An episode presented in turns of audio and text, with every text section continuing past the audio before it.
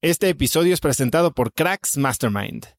Cracks Mastermind arranca un nuevo ciclo anual y quiero invitarte a aplicar para ser parte de esta comunidad. Pero, ¿qué es Cracks Mastermind exactamente? Bueno, Cracks Mastermind es una comunidad de mexicanos y mexicanas con negocios exitosos. Pero no solo eso, también compartimos una mentalidad de crecimiento y buscamos vivir intensamente para tener resultados extremos que tengan impacto en nuestras empresas y nuestra sociedad. Como siempre lo decimos en Cracks Mastermind, agradecidos, mas nunca conformes.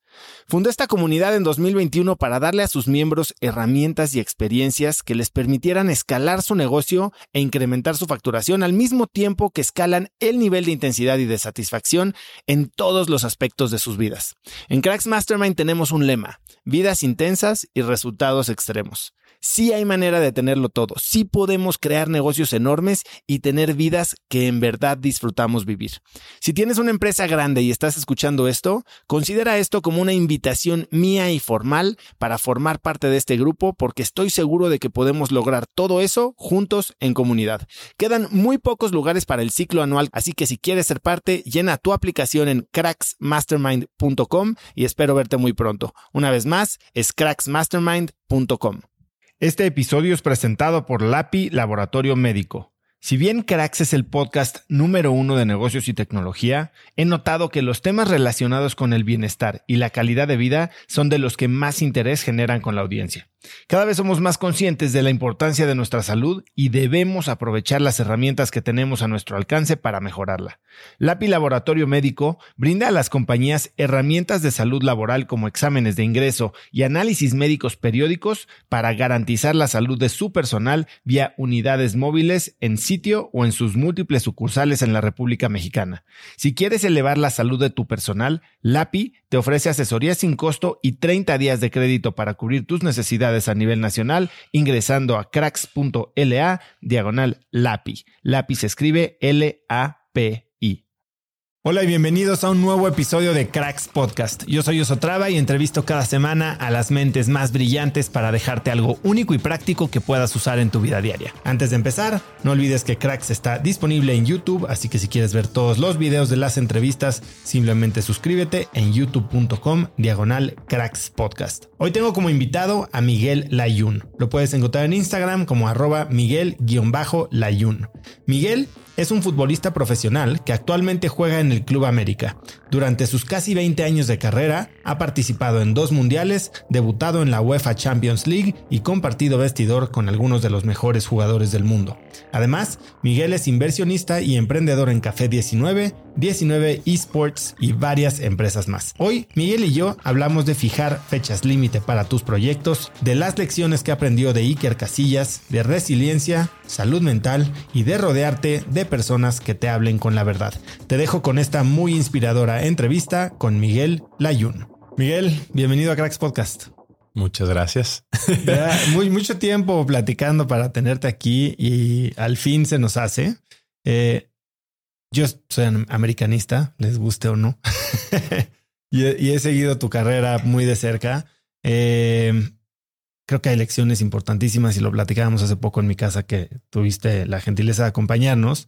Eh, pero me gustaría empezar por conocerte un poquito más, las cosas que tal vez no, no son tan relevantes a veces, pero son las que más cuentan. Y quiero que me cuentes de esta colección de zapatos que tienes, de tachones de fútbol. Eh, ¿De dónde sacas información? Ya me empiezo a preocupar, ¿eh? Antes que nada, quiero agradecerte porque ya hace algún tiempo pudimos compartir y desde ahí, eh, además de haber seguido yo antes de conocernos tu podcast, cuando nos conocimos y, tuvimos un trato más personal, fue una grata sorpresa conocerte detrás de lo que puede ver la gente a través de un video. y bueno, eh, tenía mucha ilusión de poder compartir contigo y en este espacio con tu, con tu audiencia, así es que te agradezco por, por la insistencia. Gracias, Miguel. Pues aquí bienvenido. Entonces, ahora sí cuéntame. Mira, eh, tengo una debilidad eh, por el tema de los zapatos en general, tenis, zapatos de fútbol y todo. Y cuando encuentro algo que me gusta mucho, me da igual ir guardando. Mi esposa Ana se enoja mucho se enoja bastante porque cada mudanza que hacemos, que han sido algunas, salen cajas y cajas y cajas de zapatos de fútbol. Es lo que más colecciono. Tenis muy poco, sinceramente, pero zapatos de fútbol muchos. Para mí... ¿Cuántos son muchos? Pues muchos. Eh, yo creo que debo tener más de unos 300 pares de zapatos de fútbol. Sí. Sí, yo creo que son muchos, ¿no? o, no son muchos. No, bueno. y son zapatos de fútbol que usaste, que usó alguien más. No todos.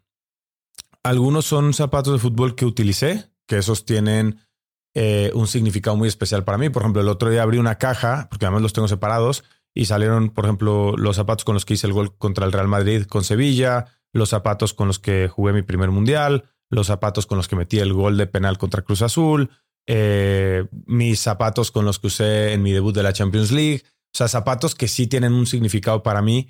Y después hay zapatos que solamente me gustan y tuve la fortuna de ser de algunos de los atletas de, no sé si se pueden decir marcas aquí o no, no tienes problema. Ninguno. Perfecto. Este, de Adidas, que me llevaron a los headquarters de Adidas en Alemania y sacaron un molde de mi pie y hacían un zapato específico con las medidas de mis pies. De hecho, venía uno un poco más grande que el otro. Este, venían sin, por ejemplo, los de piel, sin un, este, un relleno que tienen normalmente los que son de uso comercial. Eh, y pues obviamente son zapatos que no es como que, ah, ok, los regalo o los dejo ahí y después voy a poderlos conseguir el día de mañana si quiero tener unos en mi colección. Entonces, muchos de esos son los que están en esa colección o porque me gusta el color o porque para mí, pues sí fue como un logro muy especial poder haber sido de esos atletas que tienen el privilegio de estar en, en, en digamos, en ese apapacho de la marca. ¿Y tienes algunos que no tengan que ver con tu propia carrera? Sí, tengo unos que son muy especiales para mí, que son los de Iker Casillas.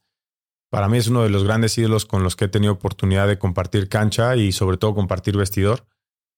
Y un día sí le dije, le digo, Iker, perdóname, quiero tener algo tuyo en mi colección. Este, ¿me puedes regalar algo? Y me dijo, sí. Llegó y me regaló unos zapatos, me los autografió y me regaló una playera que usó en el mundial donde fueron campeones del mundo. Entonces, sí, tengo unos de Iker Casillas de ahí en fuera. El resto son míos que utilicé o que no utilicé, pero que este, estuvieron en mis manos. ¿Y hay algún modelo que hayas después regresado a comprar me contaba Ana, por ejemplo, que había cierto modelo de zapatos que tal vez te gustaban cuando eras niño y estabas creciendo. Sí.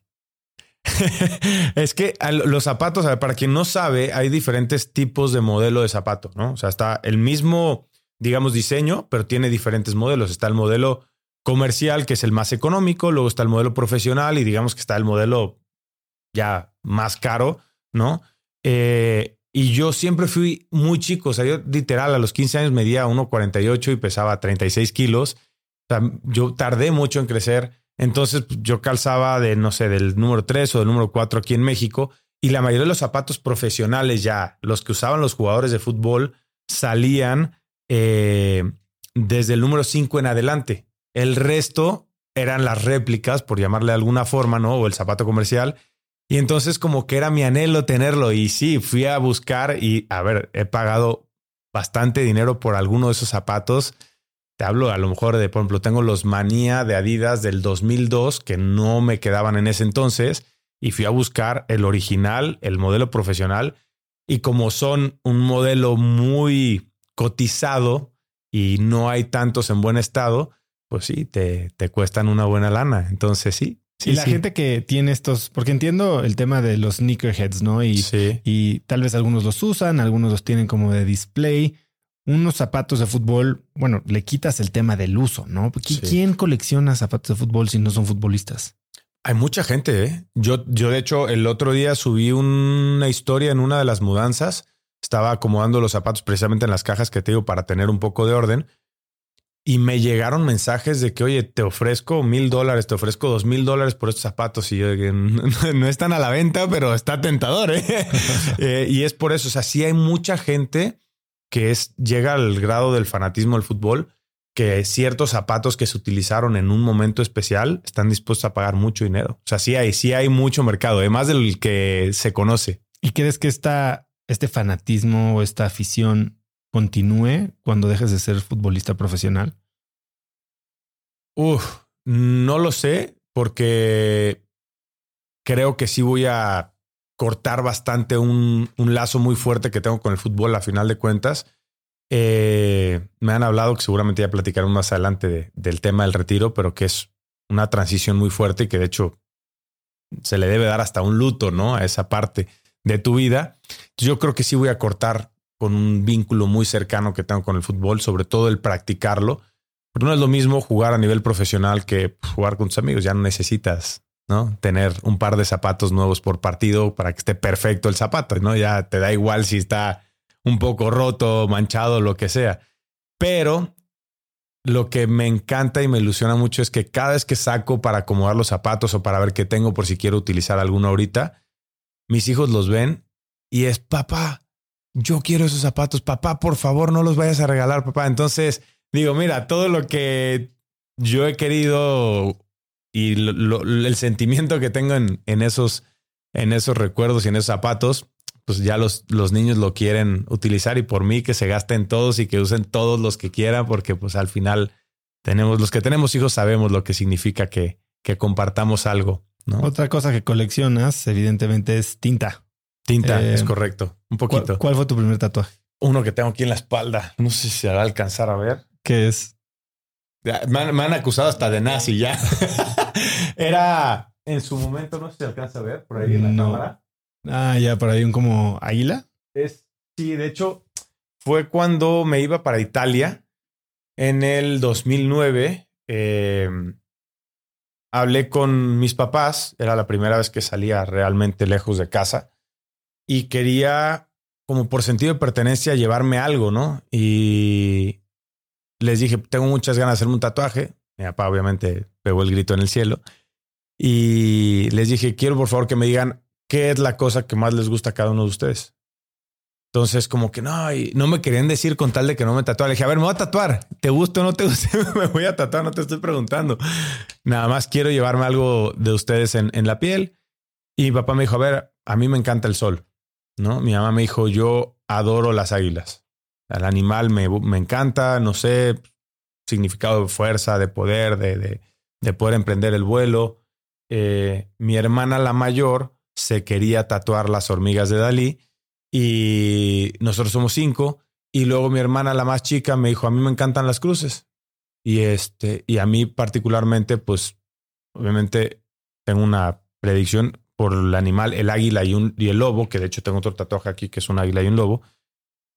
Y como ya estaba el águila, otra cosa que me encanta son las estrellas.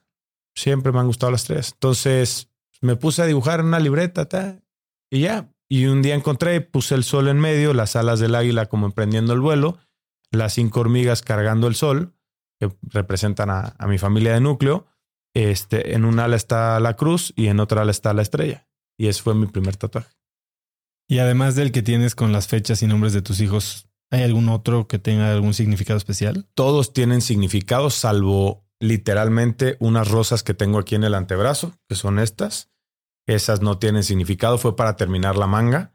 Pero todo lo demás, este fue el primer título que ganamos con el América. Lo decoró Ana. Ana hace muchos dibujos.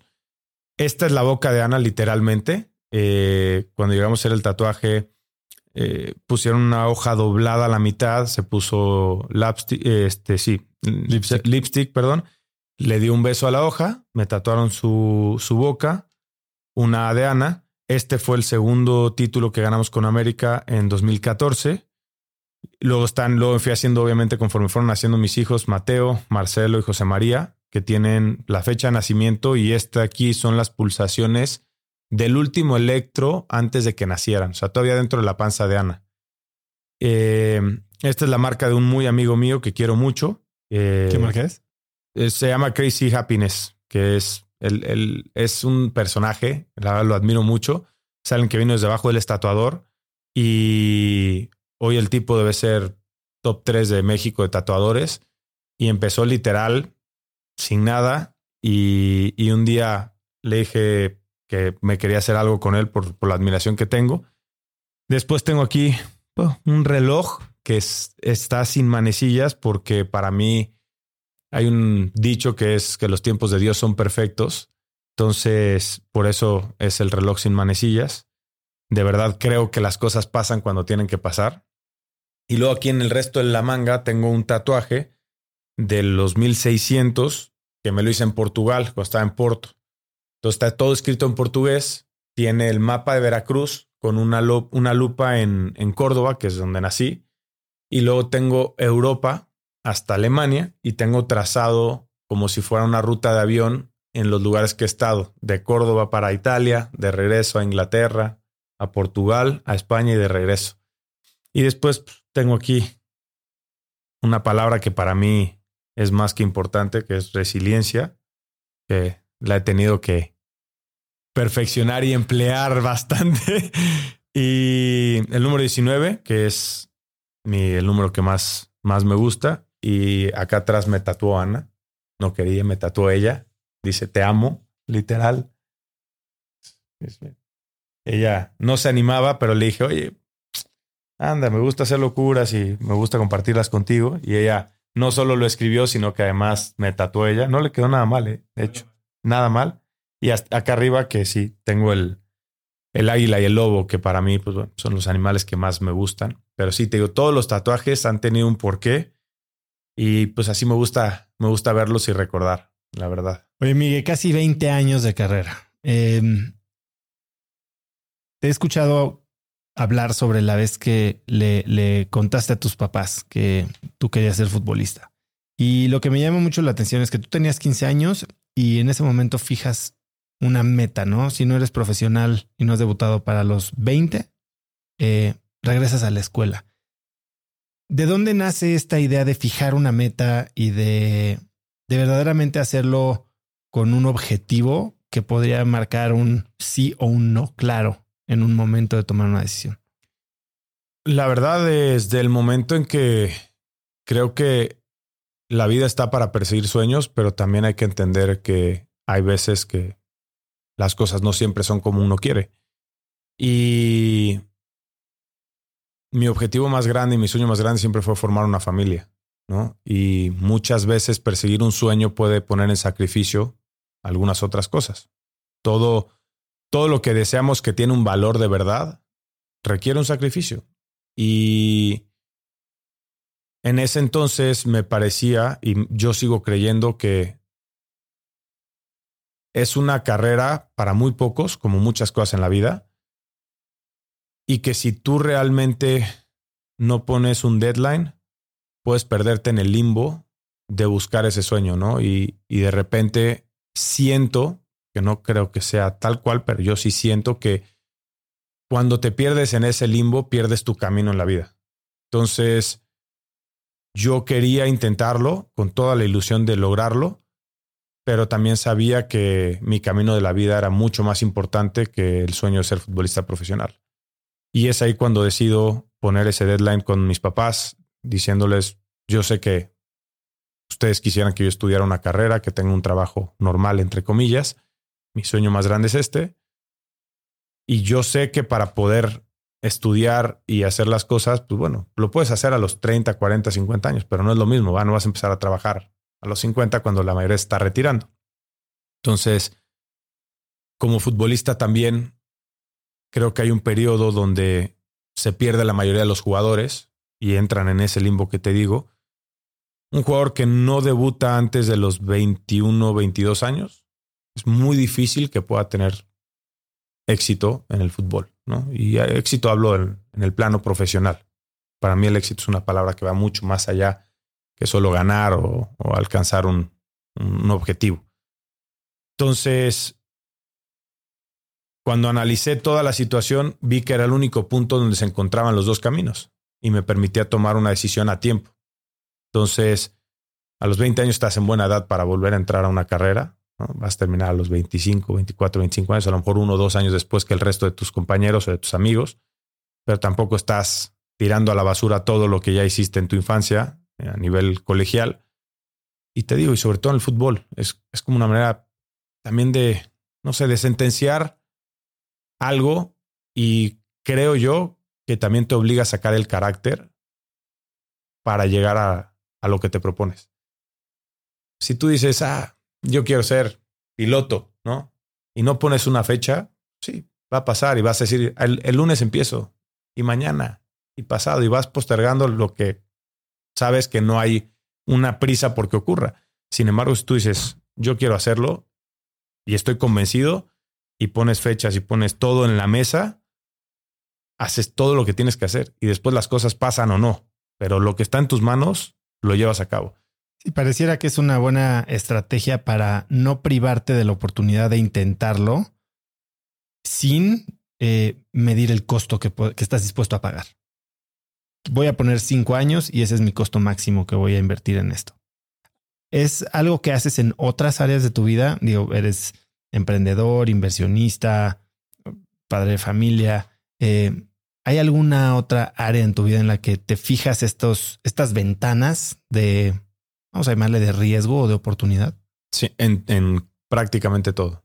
Sinceramente, em, por ejemplo, cuando comencé a invertir, ¿no? O sea, dije, a ver, mientras esté en una etapa productiva favorable, puedo invertir en alto riesgo, ¿no?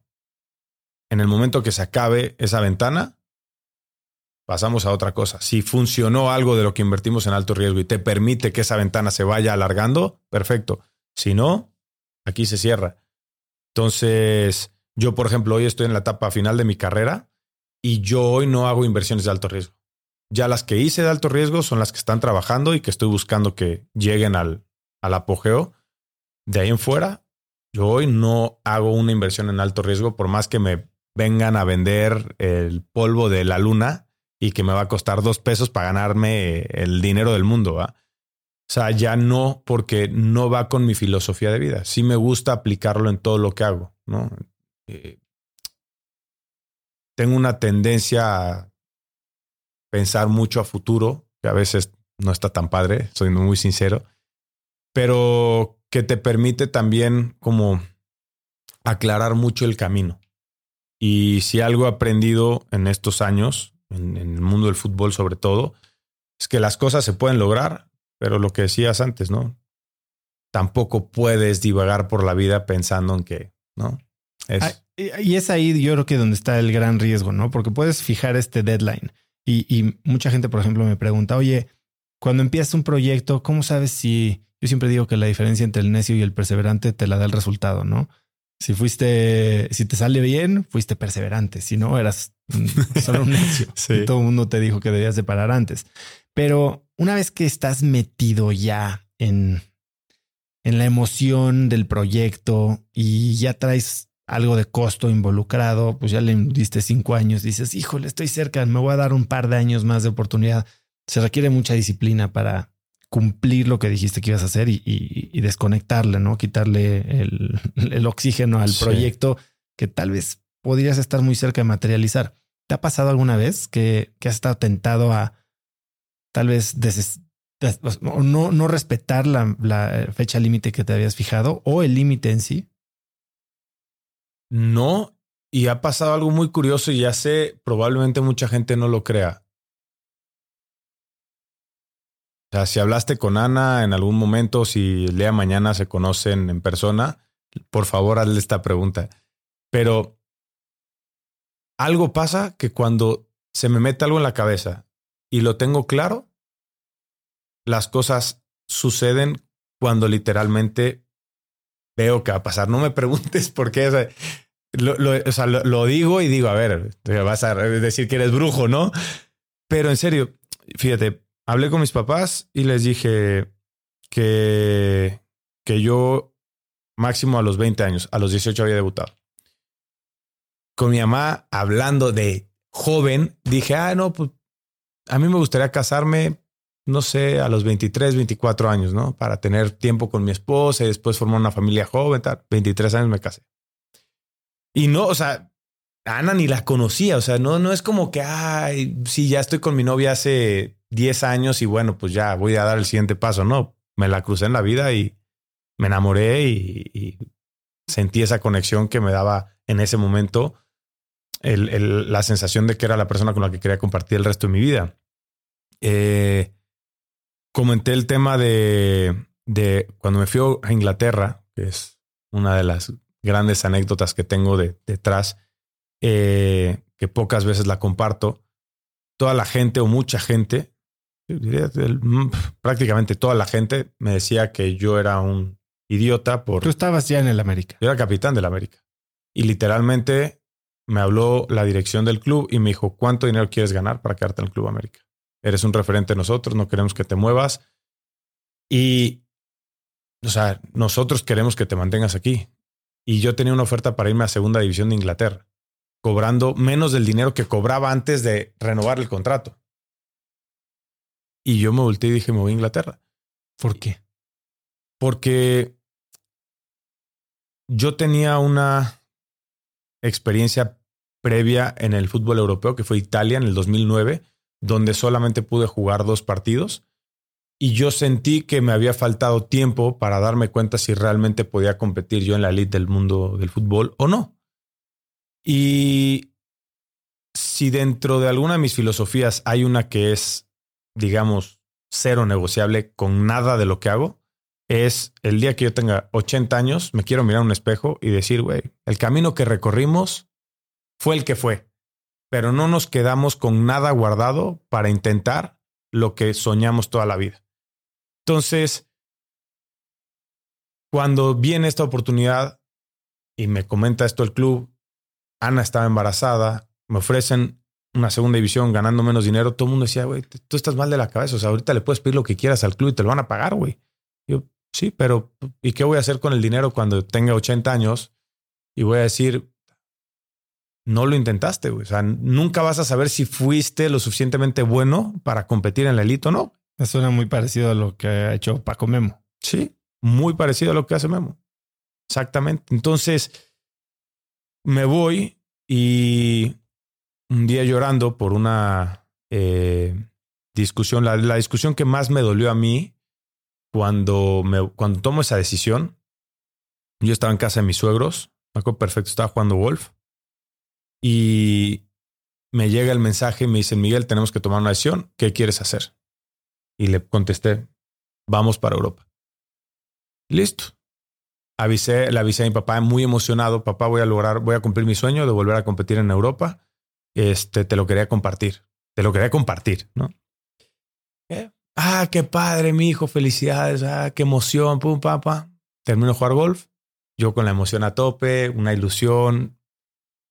Y de repente, no sé, 15, 16 llamadas perdidas de mi papá. ¿Qué pasó algo? Contesto, ¿qué pasó, pa? Oye, espérate, no has firmado nada, ¿verdad? Yo, ¿qué pasó? No, es que escúchame. El caso es que él no quería que firmara eh, ese contrato porque dentro de sus miedos, él creía que yo podía poner en riesgo la estabilidad financiera de mi familia. Y tuvimos una discusión muy fuerte, muy fuerte. Y cuelgo, mi última frase con mi papá fue en esa llamada, porque después volvimos a hablar, obviamente, en esa llamada fue, yo no te estoy hablando para pedirte permiso, te hablé para compartirte una alegría mía. El día que entiendas eso y quieras compartir conmigo, hablamos. Y colgué. Entonces me cuelgo y me suelto a llorar. Yo cuando estoy enojado lloro y necesito mi espacio porque me pongo, o sea, se me baja la presión mal y no me gusta que haya nadie cerca porque puedo decir cualquier estupidez. Y llega Ana y me abraza y llega mi suegro y qué pasó y, le digo, déjenme en paz, déjenme tranquilo, déjenme solo, no quiero hablar con nadie. Y ya, claro que me suelto a llorar y hablo con Ana y le digo, hoy puse en una lista que nunca quise poner o nunca me hubiera imaginado poner a mis papás. Me dice, ¿qué lista? Y le digo, hay una lista de gente a la que le voy a hablar cuando ascienda a la Premier League y le voy a decir, ¿te acuerdas que me dijiste que no valía la pena? Aquí está. Logré mi sueño. Y fue, Ana es como leona y algún día se lo dijo a mis papás yo al poco tiempo sané. La verdad es que con mi familia tengo un vínculo muy fuerte y yo hice las paces con esa, con esa discusión y con ese trago amargo en ese momento porque creo que cuando uno da un paso que puede ser muy importante en tu vida, en lo que sea que hagas, el respaldo más importante es de tu familia. ¿no? Es la única persona o las únicas personas que creo yo pueden tener un poder para hacerte dudar, para hacerte pensar diferente. El resto del mundo puedes pasarlo de largo, pero cuando tu familia te dice algo, uh, tiene un eco fuerte interno. Entonces, gracias a Dios hice las paces, pero sí fue como un tema de... Eh". Y te digo, yo cuando me fui, Ana me decía, amor, pero ¿y si no? Lo... Y le dije, yo voy a ascender a la Premier League. Y llegamos y me acuerdo haber tenido una conversación con un compañero italiano, Angelo, y le dije, estábamos séptimos en la tabla, solo ascienden los primeros dos directos y luego se juega un playoff. Y le digo, vamos a ascender directo. Estábamos hablando de fútbol y del tema del ascenso tal. Le digo, vamos a ascender directo. Tú eres tonto, tú no has estado aquí, no entiendes nada del fútbol inglés, estamos séptimos, igual nos quedamos sin playoff. Y le dije, eh, te lo digo hoy, vamos a ascender directo. Y hasta la fecha me recuerda esa conversación porque efectivamente logramos ascender directo. Entonces, las cosas que he tenido como muy claras en, en mis objetivos suceden en los tiempos que me he propuesto. No sé por qué, no sé, en mi filosofía es la determinación que tengo para, para afrontar las cosas y que soy dentro de esa determinación caigo muchas veces en lo terco. Oye, mire, a ver, estabas, has hablado de, dos, dos fuentes de motivación, tal vez sin darte cuenta. Uno, hablas de tus sueños, ¿no? Estas ganas de lograr cosas gigantescas y perseguirlas. Me gustaría hablar un poquito más de esta lista, de la lista de la gente que le quieras hablar. ¿E-, ¿Es real esta lista? O sea, la tenías muy presente y, o sea, ¿qué rol jugaba en ti? Eh, podemos decirle el dolor o el, las ganas de, reivindicarte, como este lado un poquito más oscuro que no aprovechamos de la motivación, que yo creo que es muy valioso. Eh, un rol muy importante. A los 21 años viví una de las experiencias más gratificantes en mi vida y de las más dolorosas, que fue el famoso hashtag todo es culpa del ayun. Y para quien no sabe, sí, creo que es muy conocido, pero tal vez mucha gente no entiende qué significa que todo es culpa del ayuno. Bueno, eh, en el 2011, yo llego al Club América en 2010. El equipo se mete en problemas de descenso, empiezan a pasar cosas no favorables y no aptas para el Club América y que obviamente pues no eran permitidas, ¿no? Y yo venía del fútbol italiano, obviamente eh, al llegar de Italia, la gente seguramente tenía una expectativa sobre mi persona. El equipo va mal y ¿Y tú eras capitán? No, yo no era capitán. Yo entraba de cambio, jugaba algunos partidos sí, otros no. No, yo ahí era un joven que estaba, bueno, en busca de consolidarse en el Club América. Pero ya tenía una carga, digamos, extracancha con un rol como si yo fuera un jugador consolidado con una jerarquía importante. Porque se me responsabilizó mucho más que a los jugadores en ese momento de jerarquía, que normalmente es lo que suele pasar. Entonces, a un periodista se le ocurre decir todo es culpa de Layón, todo lo que está pasando es culpa de Layón, ¿no? Y empezó en plan broma hasta llegar al grado donde eh, estaba yo en la banca en un partido, me acuerdo perfecto, en el Estadio Azteca, y salimos a calentar y gente gritándome, Layón, lárgate a la mierda de aquí, por tu culpa no ganamos, es que estás salado, es tu culpa, no sé qué. Eh, llegar a algún centro comercial, eh, que mi familia recibiera insultos, eh, mi mamá alguna vez llevar la camiseta mía al estadio y que le aventaran cosas. O sea, ya empezó a rebasar el tema, ¿sabes? deportivo. Gracioso deportivo a llegar a un plano personal. Y empezó a afectar a tal grado que caí en depresión, eh, no quería salir yo de mi casa, estaba, lloraba cada dos por tres, eh, me costaba mucho ir a los entrenamientos y doy con una psicóloga deportiva, Claudia Rivas, y empezamos a hacer un trabajo eh, dentro de este espacio que tú hablas de la motivación más oscura, ¿no? Y mucha gente me decía, no los escuches, déjalo de lado, no sé qué. Y para mí, al contrario, yo encontré en todo ese mecanismo de defensa, tal vez personal, un combustible igual de fuerte que, al, que, ir en busca de un sueño, que era eh, demostrar que cuando alguien decía que yo no podía hacer algo, trabajaba hasta que lo lograba, ¿no? Yo jugaba perfil cambiado, yo jugaba por banda izquierda y soy pie derecho. Entonces, claro, normalmente mis centros con la pierna izquierda pues no eran lo mejor del mundo, ¿va? Y cometía muchos errores. Entonces la gente decía, es que no sabes centrar. Y, ah, no sé centrar. Me quedaba todos los días a centrar 20, 30 pelotas con la pierna izquierda, ¿no? Hasta que empecé a hacer asistencias con la pierna izquierda. No, que no puedes patear de fuera del área. Me quedaba todos los días a practicar hasta que empecé a meter goles. Se empezó a meter en mi cabeza y en mi corazón un fuego tan distinto, pero tan poderoso como el perseguir mis sueños, que es un poco lo que hablabas. Y que lo encontré con Claudia. Tuvimos un día, para mí el parteaguas más grande para superar el Tosco Palayún es un partido contra Tiburones Rojos del Veracruz en torneo de Copa en el 2013. 0-0, estaba yo jugando de titular, nos meten un gol, yo jugaba por el lado izquierdo, el gol habrá entrado por en medio, por el lado derecho, no me acuerdo, pero yo no había tenido nada que ver con la jugada. Y empiezan a abuchearme después de que pasa el gol. Cada pelota que yo tocaba, la gente me abuchaba y me abuchaba y me abuchaba. Entramos al vestidor. Obviamente yo entré caliente ya porque me estaban abucheando. Y de repente Miguel Herrera se voltea y se enfila directo conmigo. Tú, cabrón, te vas a largar a la chingada de este equipo si vuelves a cometer un error estoy hasta la madre de que la gente me esté chingando por tu culpa, no sé qué, pa, me, dijo de todo, me metí una cagotiza mal. Y mientras me estaba cagoteando, lejos de sentirme chiquito e indefenso, te lo juro, hasta cuenta que me habían prendido fuego en el pecho, pero mal, ¿eh? aquí tenía en la boca el estómago que me ardía y me quemaba. Y me le quedé viendo con una mirada de, güey, vete a la mierda. Y todavía se voltea y me quedé, y todavía me retas con la mirada, pendejo. Te vas a ir a la chingada, vas a ver, cabrón. De mí te acuerdas, te vas a ir a la chingada aquí. Ya, me quité la ropa. Pero todo el tiempo, o sea, y no por quererlo retar, dentro de mí me estaba, o sea, tenía un incendio. Me quito la ropa y me dice, órale, pendejo, que hay que entrar al segundo tiempo. le digo, ah, cabrón, voy a jugar, güey. Sí, que la chingada. Me vestí, salí y marco un gol en el segundo tiempo para el 3-1 y literalmente fui y le hice a la gente, ahora grita, ¿no?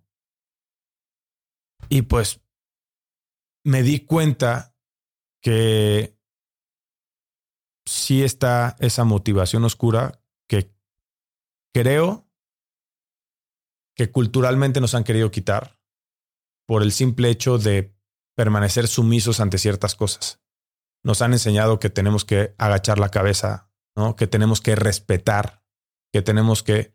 Y yo encontré en el respeto propio también esa manera de afrontar los momentos no tan favorables en la vida y que me permitieran tener un foco extra para lograr lo que yo quería lograr. Porque muchas veces la motivación por sí sola no es suficiente para lograr un objetivo. De repente las cosas van bien y tenemos tendencia a conformarnos. Cuando hay algo más que está aprendido, no hay manera de que te saquen del camino, te lo prometo. Yo lo he corroborado todas las veces que he pasado por situaciones adversas. Cuando tienes esa llama prendida, olvídate. Y esa solo, para mí, solo se consigue con lo que hay afuera, porque no podemos evitarlo. No podemos caerle bien a todos, no podemos ser perfectos ante los ojos, porque cada uno tiene una perspectiva diferente. Y es ahí donde o eres fiel a ti mismo o en serio te vas a perder en el camino de satisfacción a los demás.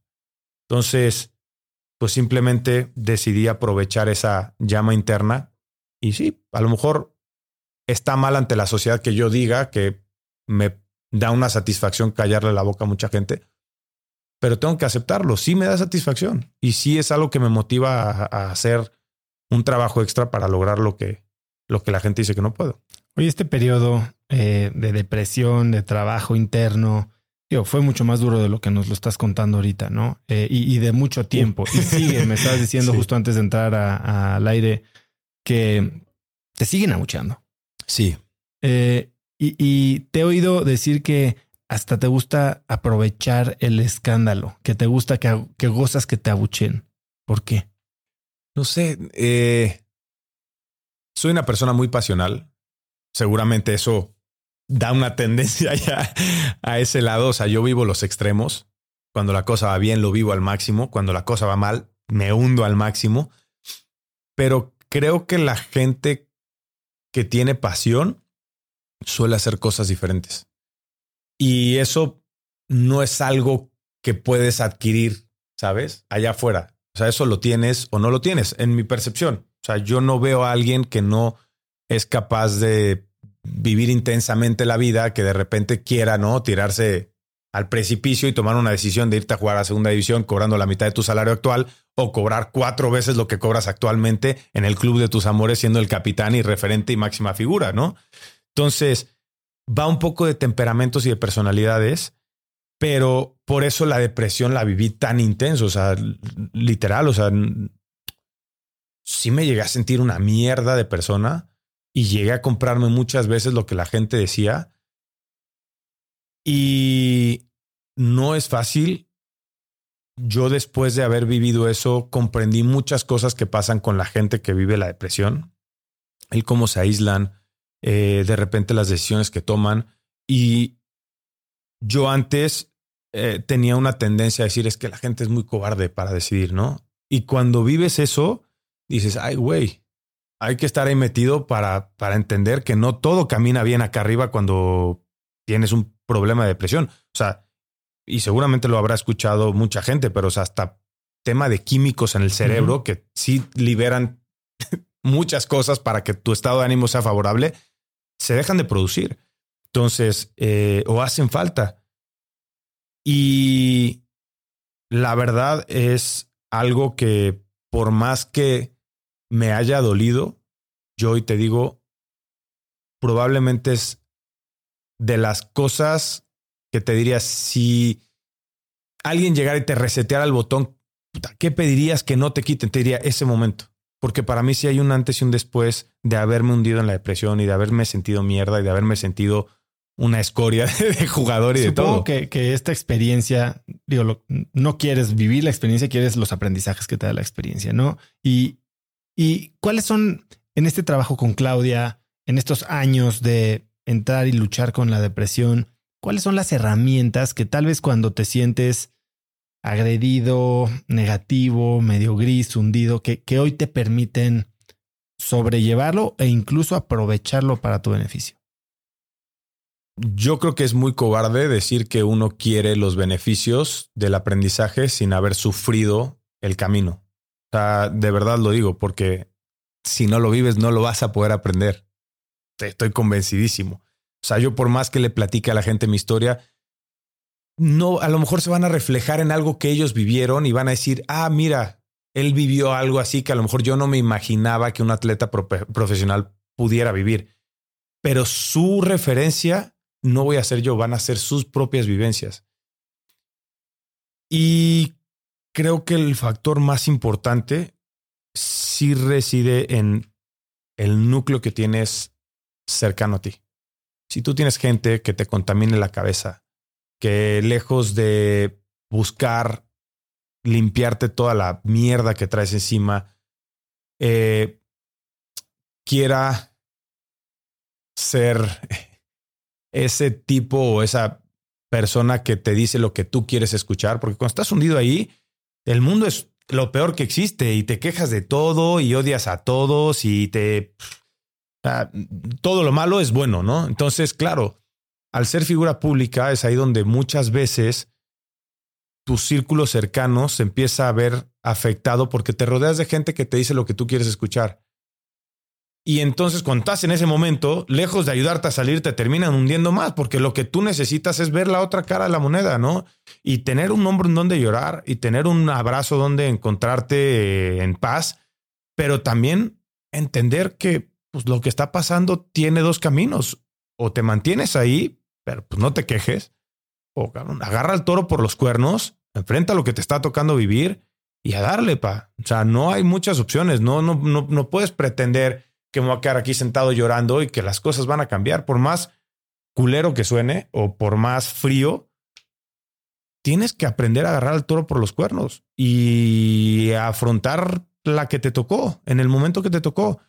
Y te digo, es donde es, ese núcleo sí es importante, porque gracias a Dios, yo en mi familia siempre he encontrado a gente de verdad que me ama de verdad y que si me tienen que decir que la cagué, me van a decir, la cagaste, güey.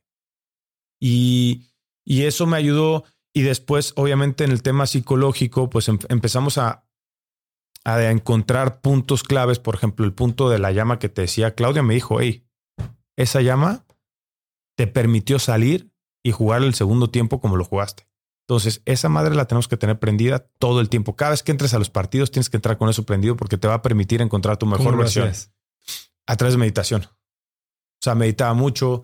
Eh, digamos que hicimos como una especie de clip. Para quienes han hecho meditación, hay muchas formas de hacer, pero hay una que va muy basada en la visualización.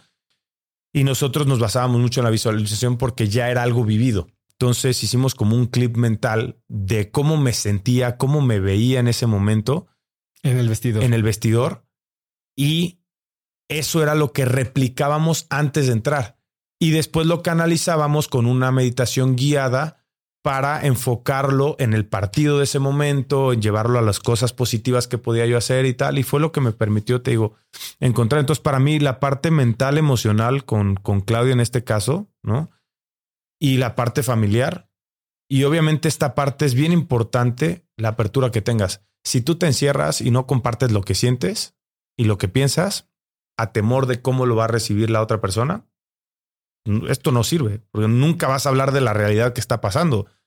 O sea, vas a maquillar y pues claro, vas a tardar en ese proceso mucho más tiempo. Yo siempre he tenido la confianza de decir las cosas que pienso y siento, aunque la cague muchas veces, pero eso me permitió que el proceso fuera mucho más acelerado. Y Claudia me lo dijo con el tiempo, me dijo, me facilitó muchísimo que tú hablaras con punto y coma las cosas que sentías, que pensabas, porque pues al final abriste totalmente, o sea, te mostraste vulnerable, digamos que me salí de mi caparazón, ¿no? Y era un ente que estaba completamente vulnerable pero que me permitió encontrar la fuerza necesaria para salir de ahí. ¿Hablaste con Miguel sobre ese momento alguna vez? Nunca. Nunca hablé con él ¿eh? y hasta la fecha. Seguramente lo habrá escuchado porque alguna vez lo comenté en, en alguna entrevista, eh, pero nunca lo hablamos personalmente. Yo creo que con Miguel el, el simple agradecimiento real hacia su persona por lo que representó en mi carrera ha sido como suficiente para para el tema, ¿no? A lo mejor valdría la pena algún día tocarlo, no lo sé, puede ser. ¿Hay alguna otra lección o aprendizaje que te has llevado de, entrenar debajo de él? De entrenar debajo de él. Es, es alguien que, te digo, potenciaba mucho, tiene, tiene una manera de picar a la gente, ¿no? O sea, me parece de esos educadores que en vez de buscar en el mimo y en el apapacho el crecimiento de alguien, lo busca a través del, te pico el orgullo, ¿sabes? Te, te sangro y si tienes una herida, te la hago más grande para formar carácter que de repente ya hoy con tantas maneras de educar en general, de repente entras medio en conflicto, pero que yo no estoy tan peleado, si soy sincero, no estoy tan peleado porque creo que sí termina ayudando a formar el carácter. Y a ver, el mundo afuera es muy competitivo. O sea, hay cuántos podcasts hay afuera. Y, y si no eres capaz de, aferrarte a lo tuyo, pues difícilmente vas a poder trascender, ¿no? Y en el fútbol lo mismo. ¿Cuántos son 120 millones de habitantes, más o menos? ¿Cuántos te gustan que quieran ser futbolistas de los niños? Todos. o sea, imagínate, y, solamente hay 18 equipos profesionales en primera división y solamente hay 25 jugadores por plantel y no todos son mexicanos. Entonces, si sacas cuentas, ¿qué porcentaje de la población joven que sueña con ser futbolista profesional realmente puede? Y no es como que puedes competir de, ay, te doy un abrazo y ya está. No, tienes que salir a competir con lo que tengas, ¿no? Entonces, sí, yo, yo sí aprendí mucho eso, que, que, o sea, aprendí a confiar en mí, con él, y aprendí a encontrar mi lado más competitivo para, para lograr mis objetivos. Después pasaste a Europa nuevo, de nuevo, ¿no? Y ahí, como dices, tienes oportunidad de jugar y compartir vestidor con, con grandes del fútbol mundial como Iker Casillas. Eh, ¿Qué aprendiste de él, de su experiencia? Se hizo alguien cercano a ti. Sí, bastante. Hicimos una muy buena relación. A mí lo que más me sorprendió es que un tipo que ha ganado todo, o sea, literalmente él ganó todo, cargó con sus propias manos en la Liga Española, la Copa del Rey, la Champions League, la Euro y el Mundial. Los máximos, o sea, los mejores torneos en el máximo circuito mundial los cargó él con sus propias manos. Y es un tipo sumamente sencillo. Cuando hicimos una conexión y cuando empezamos a tener una gran relación, al grado de irnos a comer como amigos de la infancia, yo me hubiera imaginado que exquisito y vamos a tal restaurante súper exclusivo y tal. Y él te decía, vamos a comer un pescado frito recién pescado aquí en la esquina con una cerveza y disfrutaba a morir ese espacio y ese tiempo. O sea, era increíble. Entonces, para mí fue un poco chocante verlo así porque, sinceramente, aquí en México, pues cuando te va bien, tienes una tendencia a subirte a un pedestal y, creer que eres inalcanzable, ¿no? Y ver a un tipo como él que, lejos de eso, quería lo más terrenal posible, dices, güey, esa es la vida, güey, ¿sabes? O sea, ve por tus sueños, lucha por ellos, alcánzalos, pero no dejes de ser la persona que fuiste antes de, lograrlo. Y, y eso para mí fue la lección más grande porque además, sinceramente, no me lo esperaba. Yo creo que cuando alguien no se espera algo, pues, todavía es como más impactante. Si yo me hubiera encontrado a Iker que yo me hubiera imaginado, te lo prometo, pues hubiera dicho, sí, es un gran tipo, es a todo dar, el, líder que es en el vestidor, el cómo exige, el cómo quiere competir, el que siempre tiene hambre de más. Ah, pero no, para mí lo que más me sorprendió fue la calidad humana que él tenía. Digo, porque al final nosotros estamos acostumbrados aquí a ver otras cosas. ¿no? O sea, tú aquí quieres salir a un restaurante y te piden fotos y autógrafos y esto y lo otro. ¿eh? Y la gente hasta tiene temor de acercarse a ti porque eres figura pública. Y ay, oye, te importa. Quieres, no pasa nada. ¿no? Allá, él hacía la vida como cualquier ser humano y, y sobre todo que lo veas disfrutarla de verdad, ¿no? No solamente para, para subirlo en redes sociales y decir, ay, mira qué buen tipo soy, sino que realmente lo disfrutaba. ¿Y alguna lección de vestidor? lo que te digo. O sea, tuvimos una vez una reunión, estábamos en el primer año en Porto, se nos estaba separando Benfica eh, y el equipo estaba mm, no en su mejor nivel y acaban de correr al técnico. Teníamos posibilidades de alcanzar al Benfica a pesar de que era complicado. Y nos dimos una encerrona en el vestidor y pues una de las voces fuertes que estuvo en esa reunión fue la de Iker y él nos dijo, a ver, ¿qué mierda están esperando? O sea, ¿quieren ganar o no, güey? Y cuando te lo dice un tipo que ya ganó todo, que en teoría había llegado a cobrar un salario y a despreocuparse de la vida, es como a ver qué está pasando, güey. Como tú quieres ganar, güey. O sea, la liga portuguesa, después de haber ganado todos los trofeos que ya mencionamos, ¿te importa la liga portuguesa? Eh, güey, yo juego para ganar, eh. A mí me da igual el mundo entero. Yo juego para ganar cada competencia que tengo y necesito ustedes. Así es que necesito que me digan ahorita, güey. ¿Quieren ganar o no, cabrón? Toda la gente se queda así pávida, ¿no? Sí, sí queremos. Y bueno, entonces empiecen a tener las actitudes que tienen que tener para ganar. Porque decirlo de boca, pero no hacerlo, no sirve para una mierda.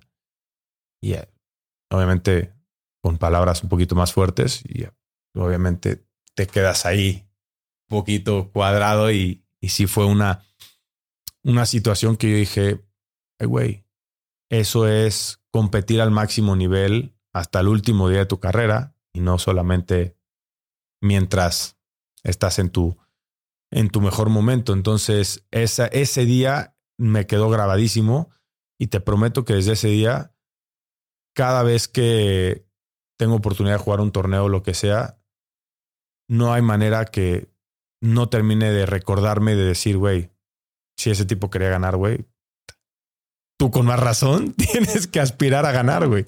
Entonces sí, fue, fue una gran lección, de verdad. Alguien a quien entiendo que también admiras mucho es a David Beckham. Uh. ¿Por qué?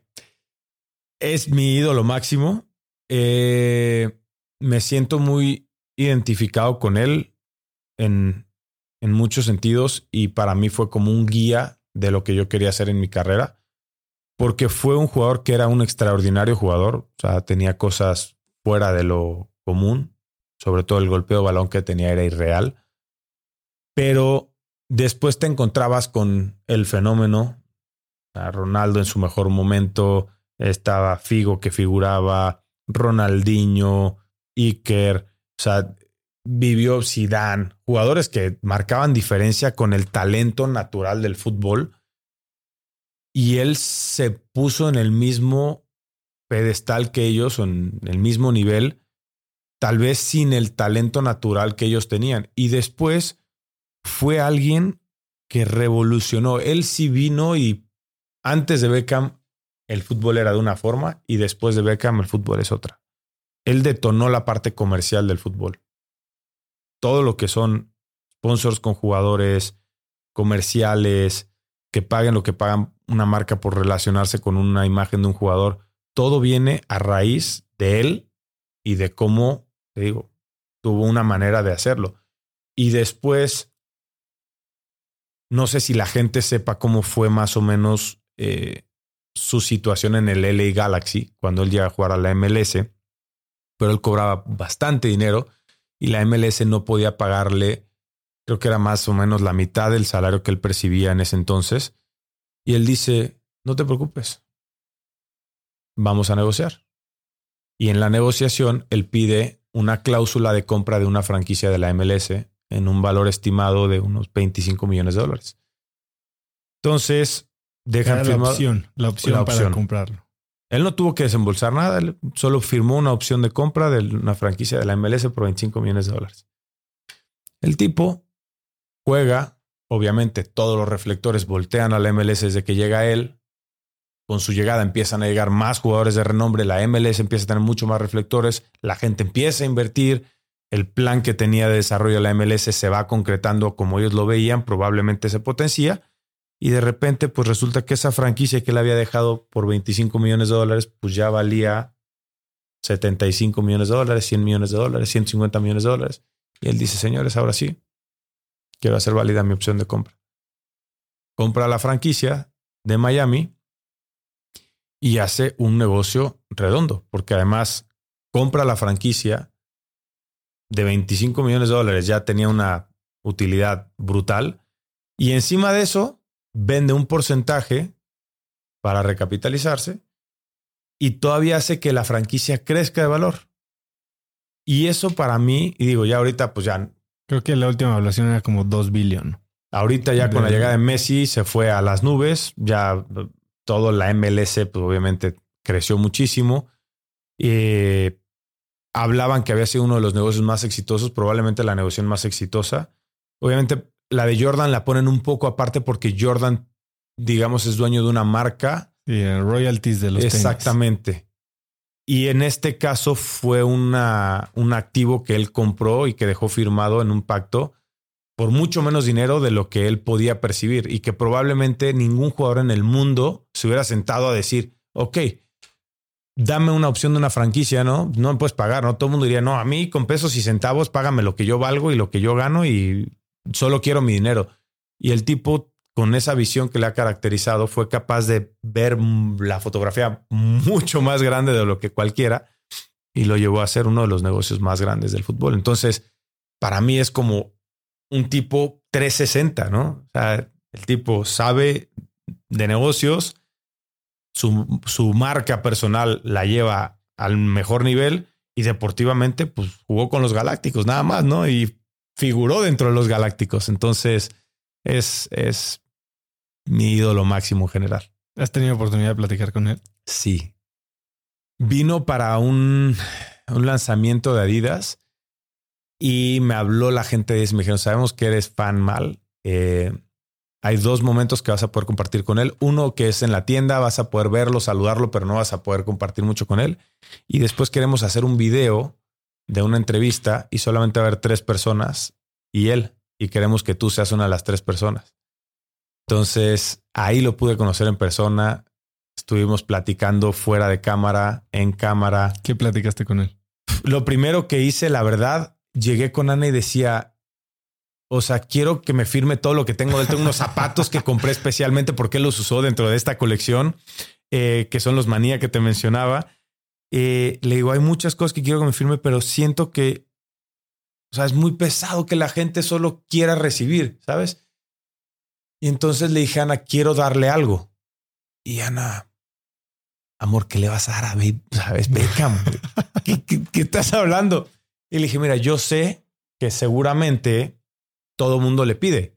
Lo que le dé, pues seguramente, o sea, a lo mejor lo tira, pero pues al menos va a ser distinto a lo que ha vivido. Me gustaría darle algo.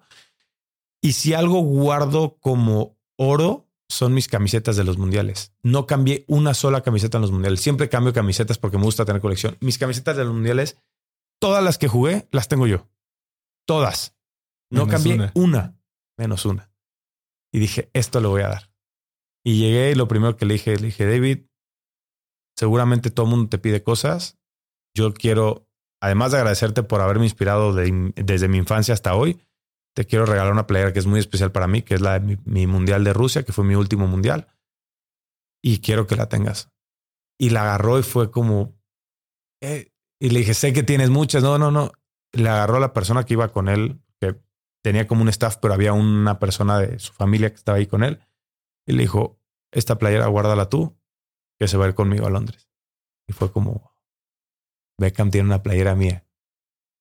Y de ahí estuvimos platicando, le compartí que le agradecía mucho el, el, que me hubiera inspirado y él me decía que él no lo hizo pensando que iba a tener el impacto que tenía, que de hecho le sorprende muchísimo el darse cuenta cómo la gente lo ve como un referente en muchos ámbitos de la vida que no tienen nada que ver con el fútbol y que él nunca se hubiera imaginado el impacto, pero que su pasión más grande siempre había sido el fútbol y que hoy dice, me salgo del fútbol y la gente me habla de otras cosas y no entiendo por qué. sea, dice, pero aún así yo creo que si habré dicho 10 palabras fue mucho, estaba yo así como un niño chiquito.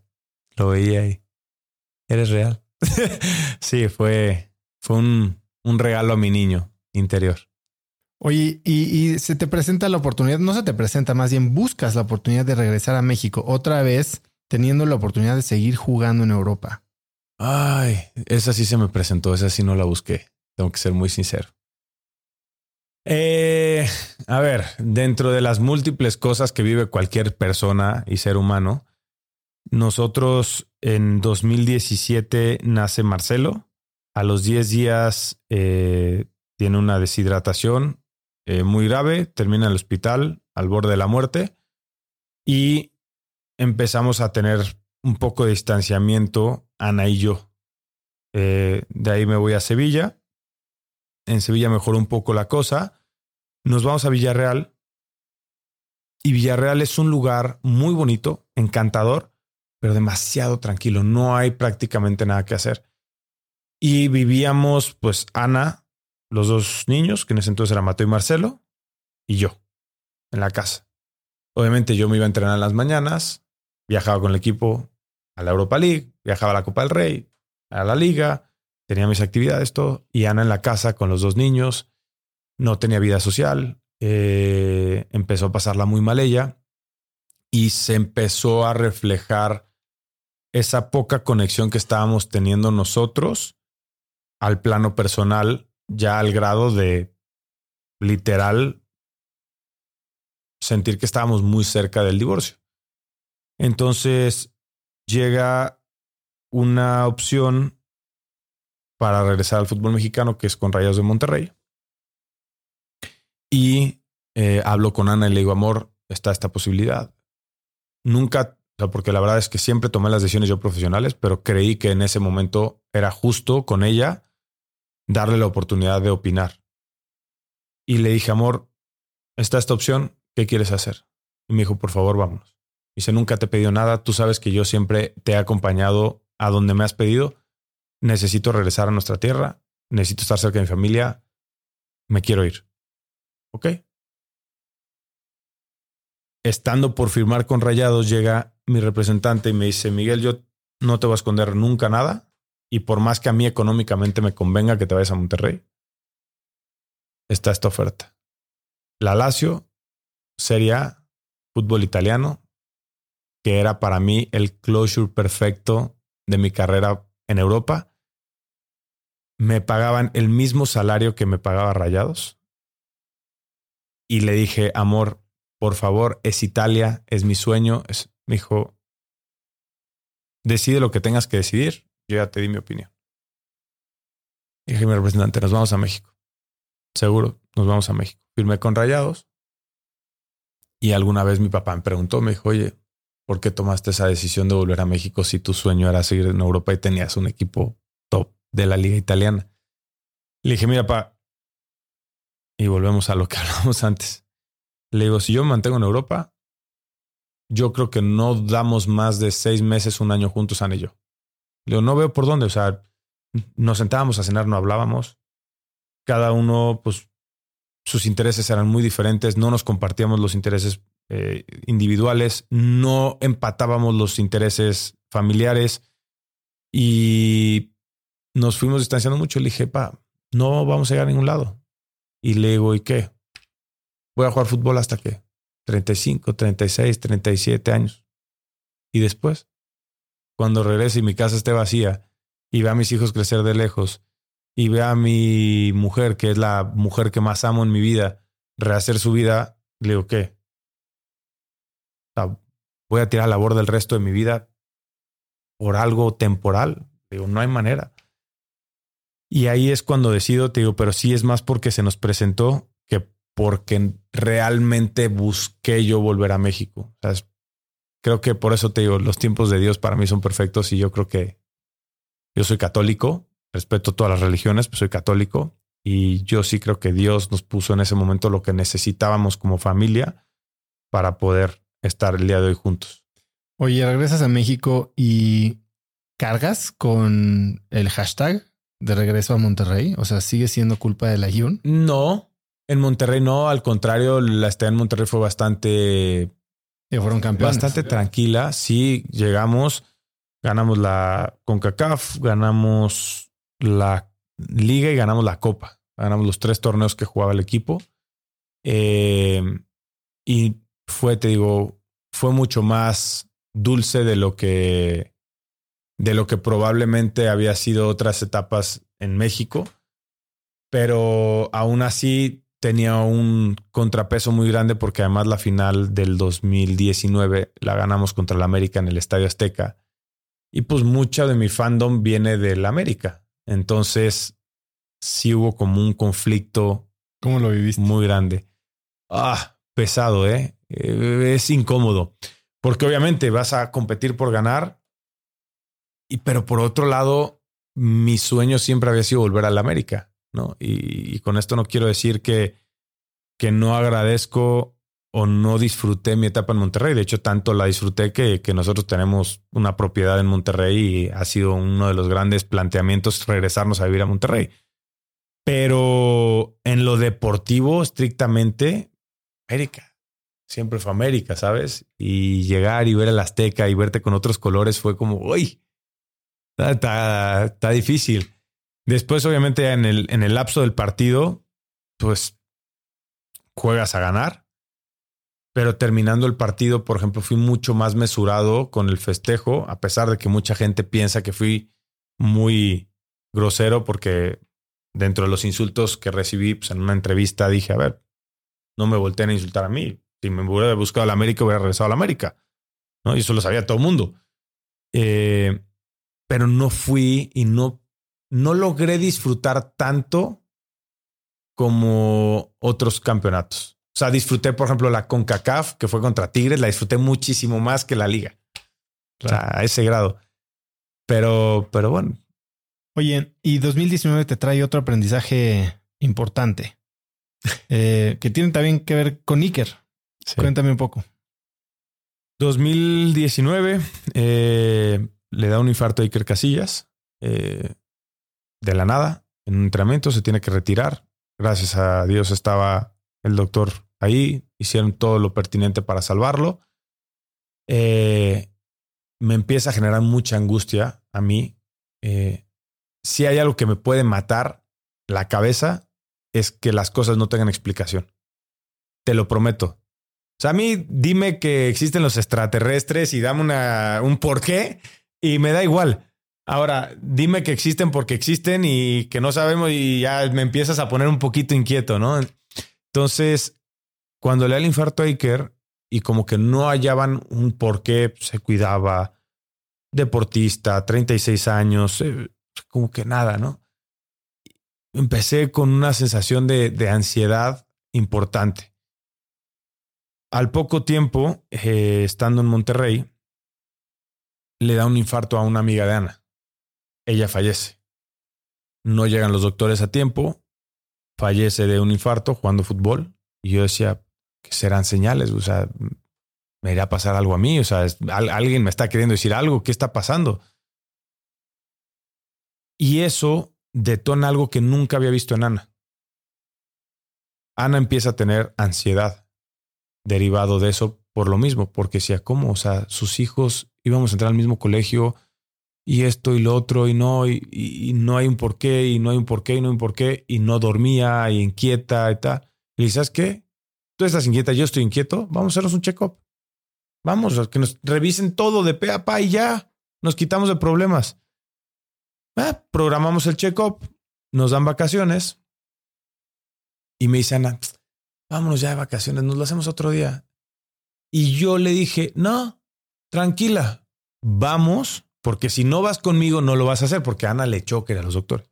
le dije, no, no, no, no, yo te acompaño. A mí me tenían que hacer check-up a las dos semanas que me presentaba con selección para Copa Oro. Nos vamos y de una vez. ¿eh? Llegamos al hospital, todas las pruebas, bien, la prueba de esfuerzo, esto, lo otro. ¿eh?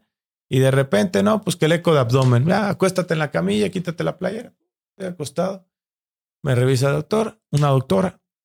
Eh, y me dice, oye, espérame tantito. Se sale.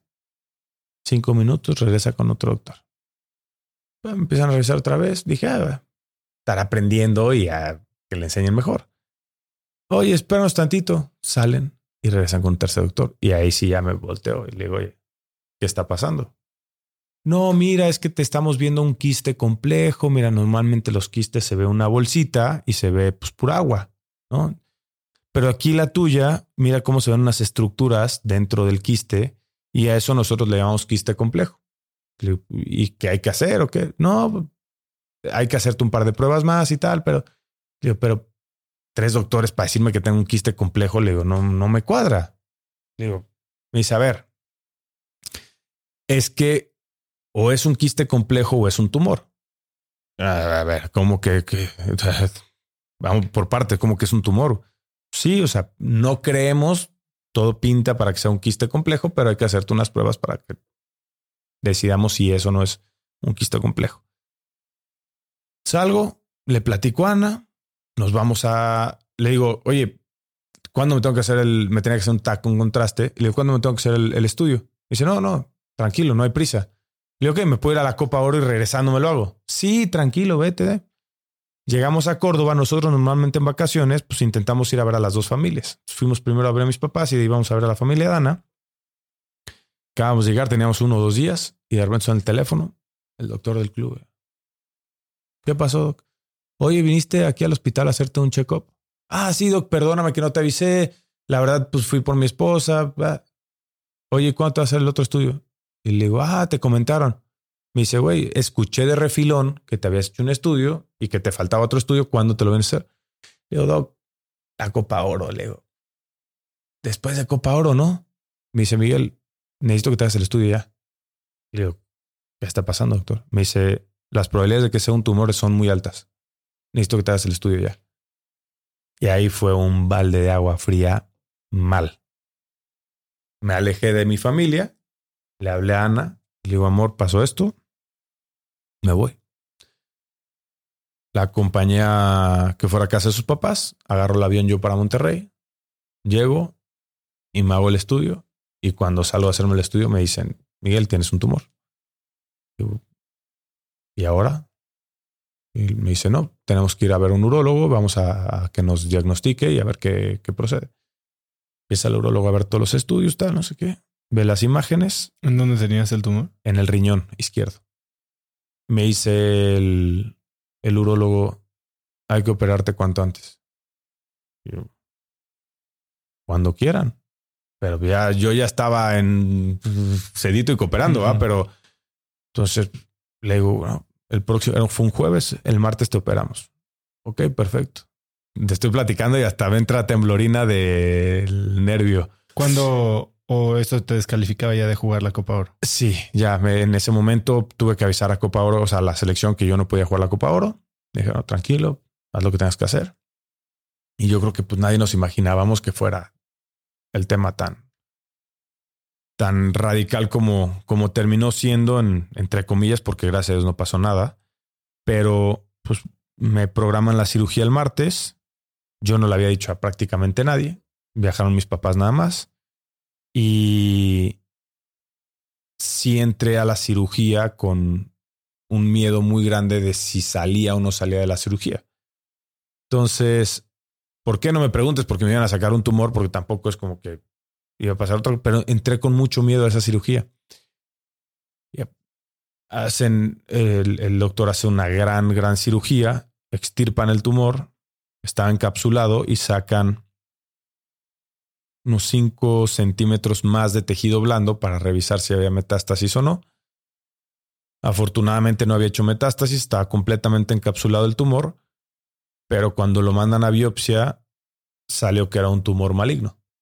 Y ahí fue donde ya empecé a pensar demasiadas tonterías y donde también a su vez me dejó claro la vida que uno nunca sabe cómo y cuándo se termina este viaje, ¿va? Porque lo que sí me dijo un médico que es amigo mío, porque ya ves que son muy mesurados, me dijo, Miguel, eso sería reventar el riñón, ¿sabes la cantidad de sangre que pasa por el riñón? Un tumor maligno que ahí se abra, ese güey, no había chance. O sea, no, no había chance, güey. Y fue así como, uy, güey, ya al final te queda un antecedente de algo que pues, la palabra cáncer a todo mundo le da cierto respeto, ¿no? Y te digo, desde ahí sí fue una lección y un, un, un aprendizaje de que pues, este camino no está ni comprado ni te garanticen que vas a llegar al final, ¿no? ¿Cambiaste algo después de esta experiencia? Eh, sí, cambié sobre todo el cómo disfruto ciertos momentos y todavía sigo en proceso de, soy una persona dentro de esa pasión con la que digo las cosas, suelo ser muy enojón y me frustro mucho con, con, con, con algunas cosas y eso me priva muchas veces de disfrutarlas. Entonces, sigo intentando llegar a ese punto donde realmente pueda disfrutar al 100% todas las cosas que voy viviendo, sin importar si son buenas o son malas, ¿no? Ya tuve una muy mala experiencia que terminó siendo una gran, gran experiencia y simplemente es reafirmar, ¿no? Pero a veces tenemos una tendencia, particularmente tengo una tendencia de controlar y me gusta controlar mucho mi entorno, que cuando las cosas se salen de mis manos me pone, te decía, muy inquieto. Entonces, estoy en ese proceso y he intentado hacer cambios que realmente sean tangibles en mi vida personal.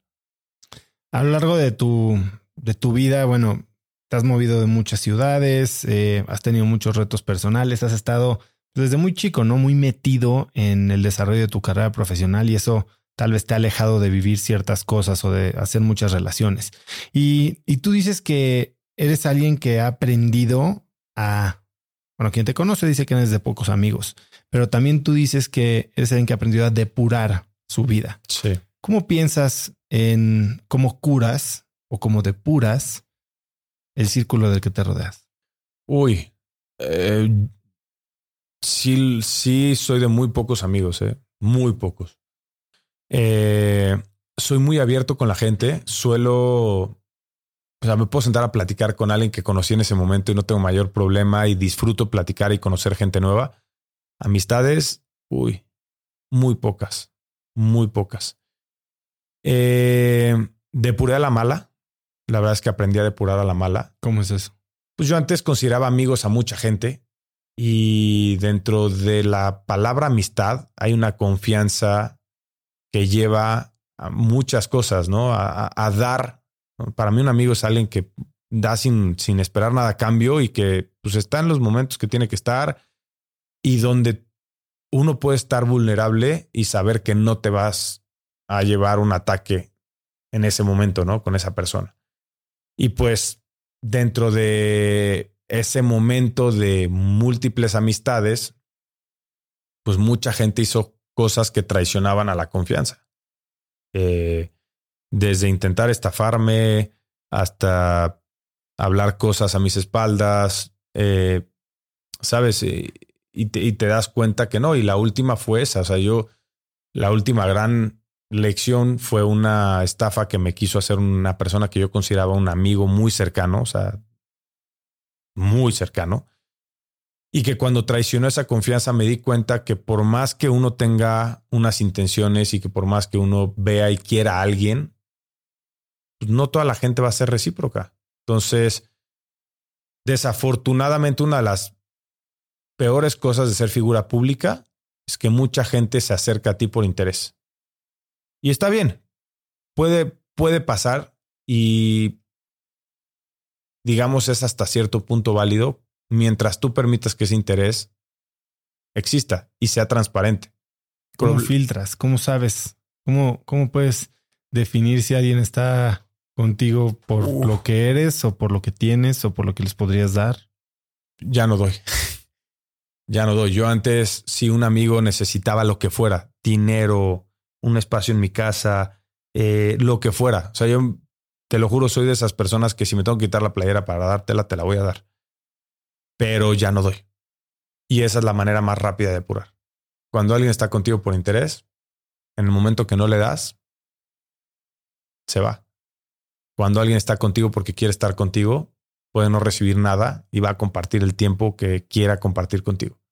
Pero eso no hace que vayas en contra de quién eres tú, si eres alguien generoso, abierto, ¿no te estás privando de ser quien eres? Probablemente sí, pero creo que hay muchas formas de, o sea, te lo digo honestamente, prefiero mil veces más donar a una fundación a que me estafe alguien que llegó con una máscara de oveja y terminó siendo el peor lobo, ¿va? hay cosas que pueden ayudar a gente que lo necesita sin un interés de por medio. Y es, es para mí una manera de seguir manteniendo esa parte que a mí me gusta de, ¿no? de, la parte humana y, del dar sin, sin, esperar y de muchas otras cosas que, que, que va dentro de mi esencia. Pero pues digamos que evito sentirme utilizado y sobre todo sentirme traicionado. A mí la traición es algo que wow, la traición no la perdono. O sea, tú a mí me puedes decir lo que quieras. O sea, te lo juro, me puedes decir lo que quieras. Si me lo dices mirándome a los ojos, yo te voy a considerar una persona frontal y probablemente vamos a terminar siendo amigos. Y nunca me voy a tomar algo personal si me lo dices de frente. Ah, no me traiciones porque conmigo no hay vuelta atrás. O sea, te doy todo, pero quito todo en el mismo momento. Entonces, pues sí, es, es volverte más hermético, pero te digo, al final de cuentas, cuando pones en riesgo a tu familia, porque puse en riesgo el patrimonio de mis hijos y de mi mujer, te la piensas dos veces y dices, va, vale la pena tener un amigo más que arriesgar el colegio de mis hijos, la comida, el techo. No, no creo que lo compense. no creo. Y creo que cuando tienes buenos amigos, tampoco necesitas tantos para, para poder disfrutar de la vida. Y hablaste de Claudia como alguien, no sé si sigues trabajando con ella. Sí, sí, hasta la fecha. ¿Solo por ser parte del club o, la, no, no, no, no, fue como parte del club. Ella está en el club ahora. Pero tú trabajas por Pero yo trabajo por, por lo mío personal. O sea, de hecho hay muchas cosas que hablo con ella para mi plano personal que no tienen nada que ver con lo deportivo. Y otra persona con la que te volviste muy cercano es que Jo Canales, que también ya estuvo aquí. Eh, y él, bueno, pues cuando platicaba con él en el podcast y después en las varias conversaciones que hemos tenido, se mete mucho al tema de mentalidad. Y entiendo que se volvió más un amigo tuyo. Sí. ¿Qué rescatas de esa relación? Pues primero eso, que te digo, para mí mis amigos son los que me dicen las cosas que no quiero escuchar también. Eh, ¿Hay alguna que te haya dicho él que te acuerdes? Pues hubo un momento donde yo me sentía muy frustrado con lo que estaba viviendo en mi carrera y sinceramente sentía que estaba dando más de lo que recibía. Y fue el primer gran distanciamiento que tuve con el fútbol porque sentía que ya no se empataban por los intereses normales que existen en esta profesión y que platicábamos un poquito fuera de cámara. Y empecé a darle más tiempo a otras cosas que para mí también son importantes, ¿sabes? O sea, yo, por ejemplo, pues, entrenaba en el club, entrenaba en mi casa, eh, tema descanso, o sea, siempre fui alguien que rara vez, rara vez, no digo que nunca, pero rara vez alguien puede decir que me vio de fiesta en estos casi 20 años de carrera. O sea, si contamos todas las noches que hay, mínima las veces que salí de fiesta porque por mi carrera. Eh, entrenaba porque estaba convencido que podía hacer un extra para hacer mejor. Entonces empecé a dejar de hacer ciertas cosas, ¿sabes? O por ejemplo, no me iba de fiesta, pero se me antojaba salir a cenar con mis amigos o con Ana y me daba igual llegar a la una de la mañana o a las dos de la mañana y despertarme a las siete para ir a entrenar. Y ya no es lo mismo entrenar con cinco horas de sueños que con seis o con siete o con ocho. No es lo mismo. Y menos si las empiezas a acumular. Y dejé de entrenar por las tardes. Y entonces empecé a, a dedicarle ese tiempo que le dedicaba al entrenamiento, pues a mis otros emprendimientos o a mis negocios o a cosas que estoy haciendo por fuera, ¿no? Y, y fue una manera de, de, de, pues empezar a decir, oye, a ver, si lo que yo doy, el extra que yo doy, ya no es valorado, no pasa nada, ¿no? O sea, cumplo con lo que me corresponde y hago al 100 mi profesión, las horas que me requiere y si me hablan a las 8 de la noche que me tengo que presentar en el club, me voy a presentar a las 8 de la noche y voy a hacerlo al 100%. Pero mientras no me requiera mi profesión, pues voy a darle un tiempo extra a las otras cosas que sí quiero hacer. Y él sí me agarró un día y me dijo, güey, hermano, estás cagando, güey. Tú eres tú, güey, y entiendo tu dolor y entiendo tu frustración y entiendo de dónde viene tu toma de decisiones, pero creo que la estás cagando, güey dale lo que le tengas que dar al fútbol y que se acabe cuando se tenga que acabar, güey. Porque te conozco, güey, si hay algo que admiro y valoro de ti es que nunca dejas de hacer nada que está en tus manos para obtener un resultado. Güey, que no sea la primera vez. Entonces, para mí fue un, fue un madrazo, sinceramente, ni siquiera fue una cacheta, fue un madrazo. En ese momento lo... me, me caló, sí, me caló, pero pero creo que dentro de esa amistad también está el respeto que tienes por la gente. Y cuando tú realmente tienes una amistad, estás dispuesto a escuchar a la otra persona y, por más que duela, darle su espacio, ¿no? Y, por algo hay esa confianza y esa apertura. Entonces me dolió, pero me hizo reflexionar y dije, güey, ¿sabes qué? Tienes razón, güey. O sea, no se lo dije en ese momento, pero al día siguiente que ya se me pasó el trago amargo, güey, tienes razón, vamos a regresar a las bases. Y, esa para mí fue una de las muchas pláticas que tuvimos que sí fue como, güey, ¿sabes? él entiende y sabe porque, volvemos al tema, no es solamente el fútbol, es una constante en tu vida. Y en el momento que tú una vez decides dejar de hacer lo que está en tus manos, hoy va a ser el fútbol, mañana va a ser un negocio, pasado mañana va a ser tu familia y después va a ser lo que tenga que ser. Te vas a abandonar a ti mismo. Entonces, creo que hay un trasfondo muy grande en los hábitos que uno va formando en la vida y, para mí por eso fue tan importante cuando él me lo dijo.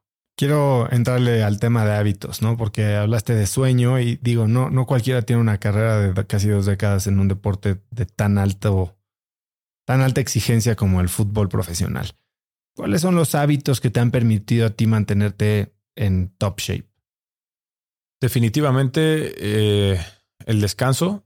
Yo Mm, emborracharme, emborracharme muy poco. Me gusta tomarme una cerveza, me gusta, me puedo tomar una copita de vino o así, pero tomar para terminar mal, no.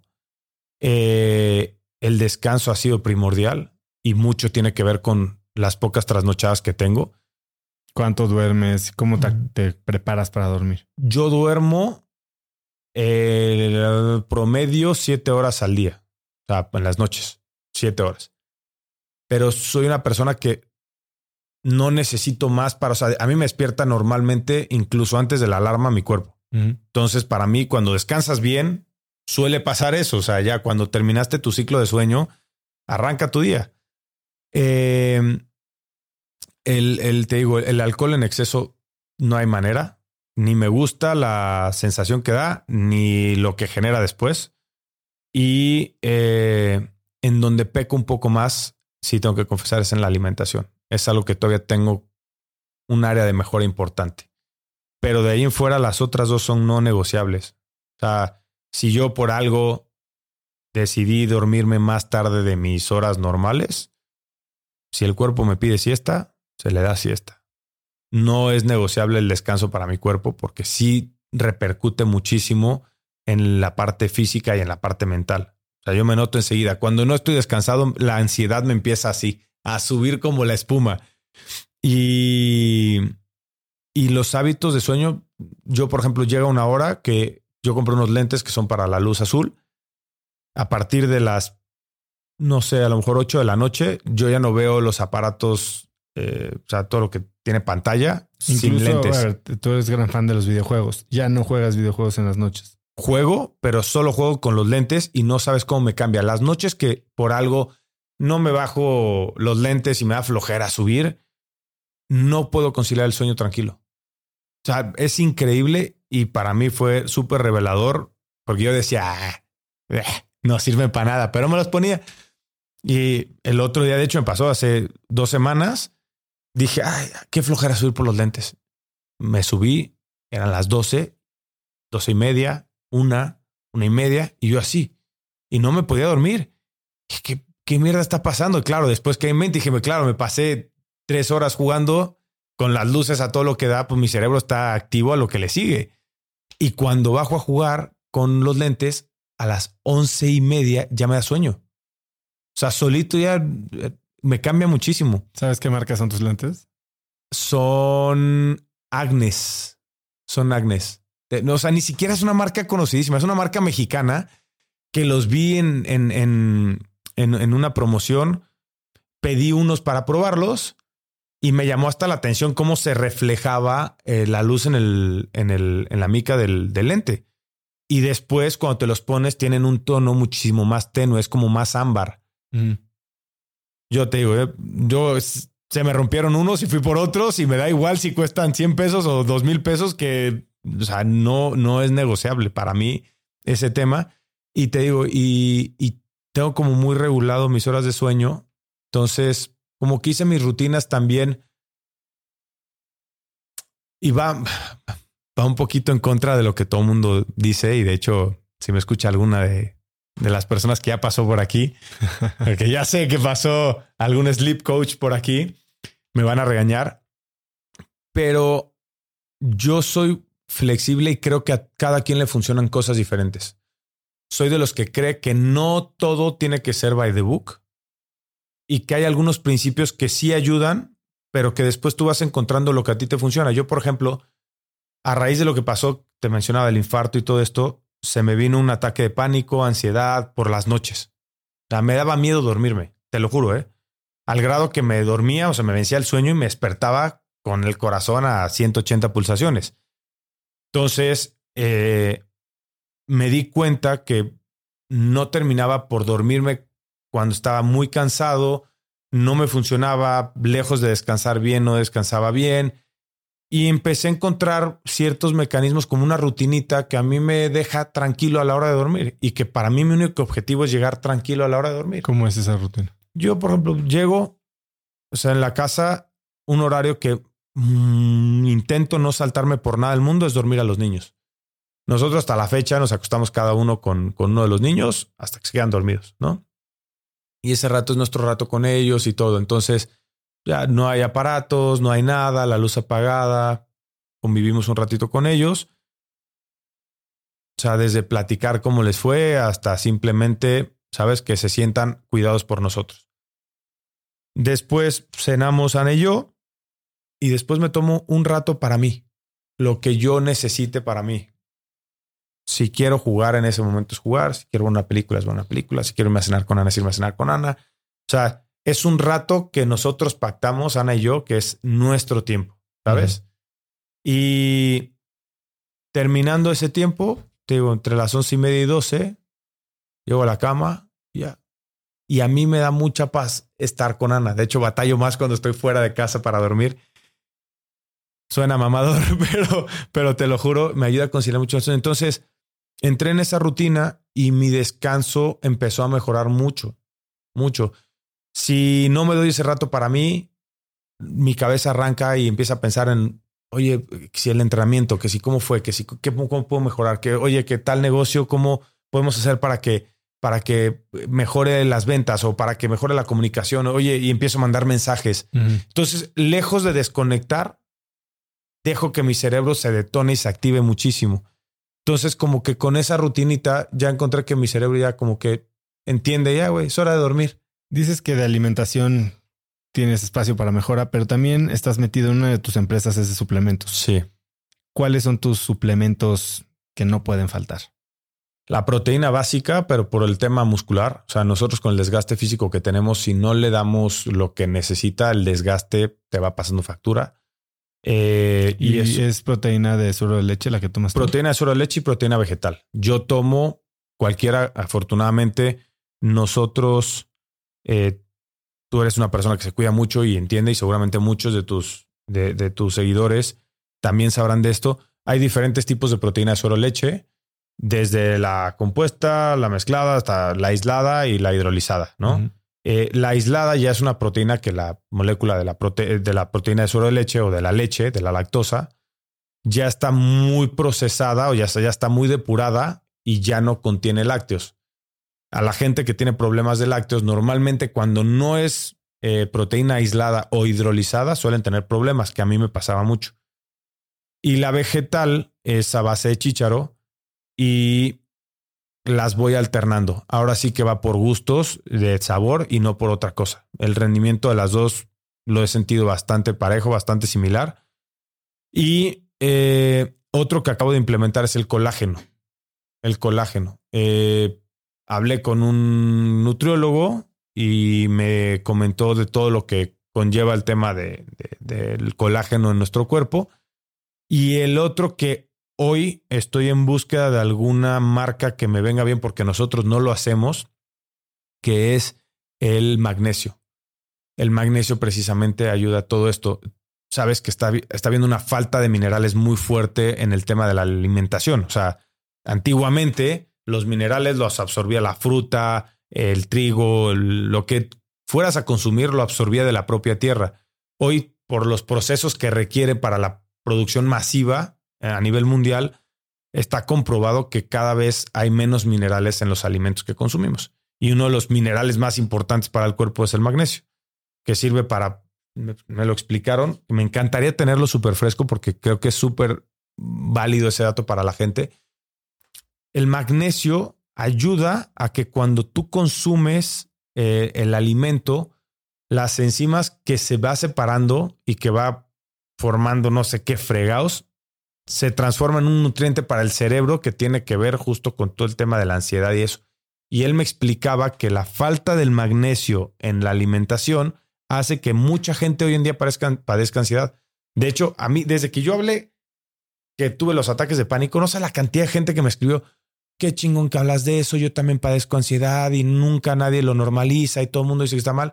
Y resulta que mucho no todo, pero mucho tiene que ver con la alimentación que llevamos. Entonces, el otro que estoy buscando, porque los que he probado no me han funcionado, sinceramente, eh, o me caen mal al estómago, o es un sueño devastador que me despierto y no me siento descansado, me siento hinchado, lento todo el día, la cabeza no me va. Entonces, esos, esos tres para mí son vitales. Mi proteína, el colágeno y el magnesio. Entonces, hablabas de eh, tus negocios, ¿no? Y que has estado medio que flotando la idea de un retiro, pues no sé si inminente, pero cercano. ¿Cómo visualizas tu vida después del retiro? Uy, eh, creo que no voy a ser ajeno al, a, algo relacionado a, a, la parte de figura pública. No, no creo que vaya a despegarme al 100%. Sí me veo destinándole más tiempo a mi familia y más a los negocios que ya tengo hoy puestos.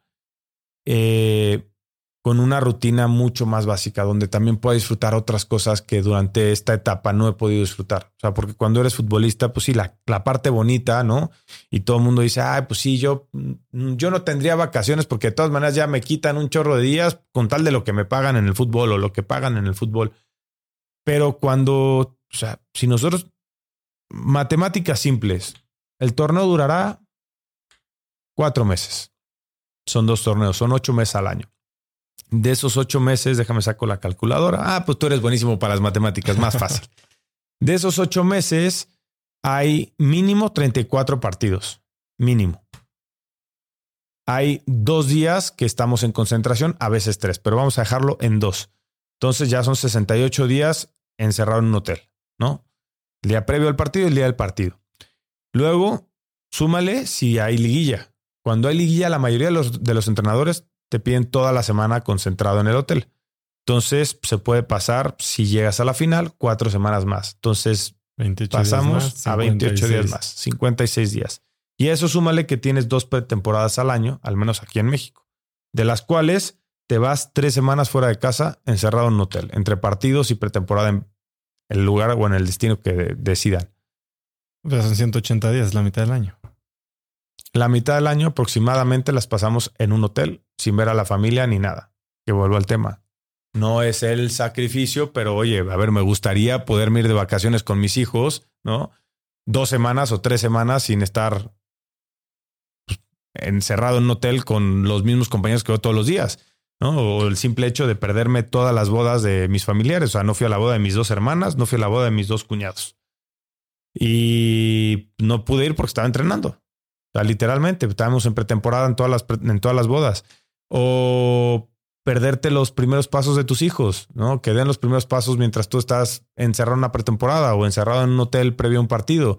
Eh, y lo que van pasando, que son tonterías de la vida, pero que pasan una vez en la vida, ¿sabes? No, no, no se van a repetir más adelante. Entonces, sí me veo con una rutina que me permita disfrutar muchísimo más eso. Y tengo una sí tengo una, una, sensación de que en las inversiones donde decidí estar o poner mi dinero tienen un potencial muy grande, pero que requieren de una atención también especial. es como tener un bebé. ¿no? puedes un emprendimiento y tú lo sabes bien. No es lo mismo que invertir en una empresa ya hecha. Y yo hice muchos emprendimientos. Hice la marca de café, hice el emprendimiento de los suplementos, hice el emprendimiento en los esports y este y los tres requieren su tiempo y requieren su espacio y requieren que estés involucrado porque al final, pues sí cambia que haya una figura pública detrás, te da ciertas, ciertos privilegios, entre comillas, porque pues ya tienes una base a la cual le puedes comunicar tu producto, ¿no? Cosa que una persona que quiere emprender y pues que no tiene un fan base de cuatro millones en una red social, ¿cómo le hablas a cuatro millones de personas, no? O a, un millón que son de México, o a un millón y medio. ¿Cómo haces para llegar a un millón y medio? ¿Cómo tienes que invertir? ¿Tienes el capital? ¿No tienes el capital? Nosotros tenemos ya, digamos, una mini estructura que te permite no empezar en cero, pero necesita de ti.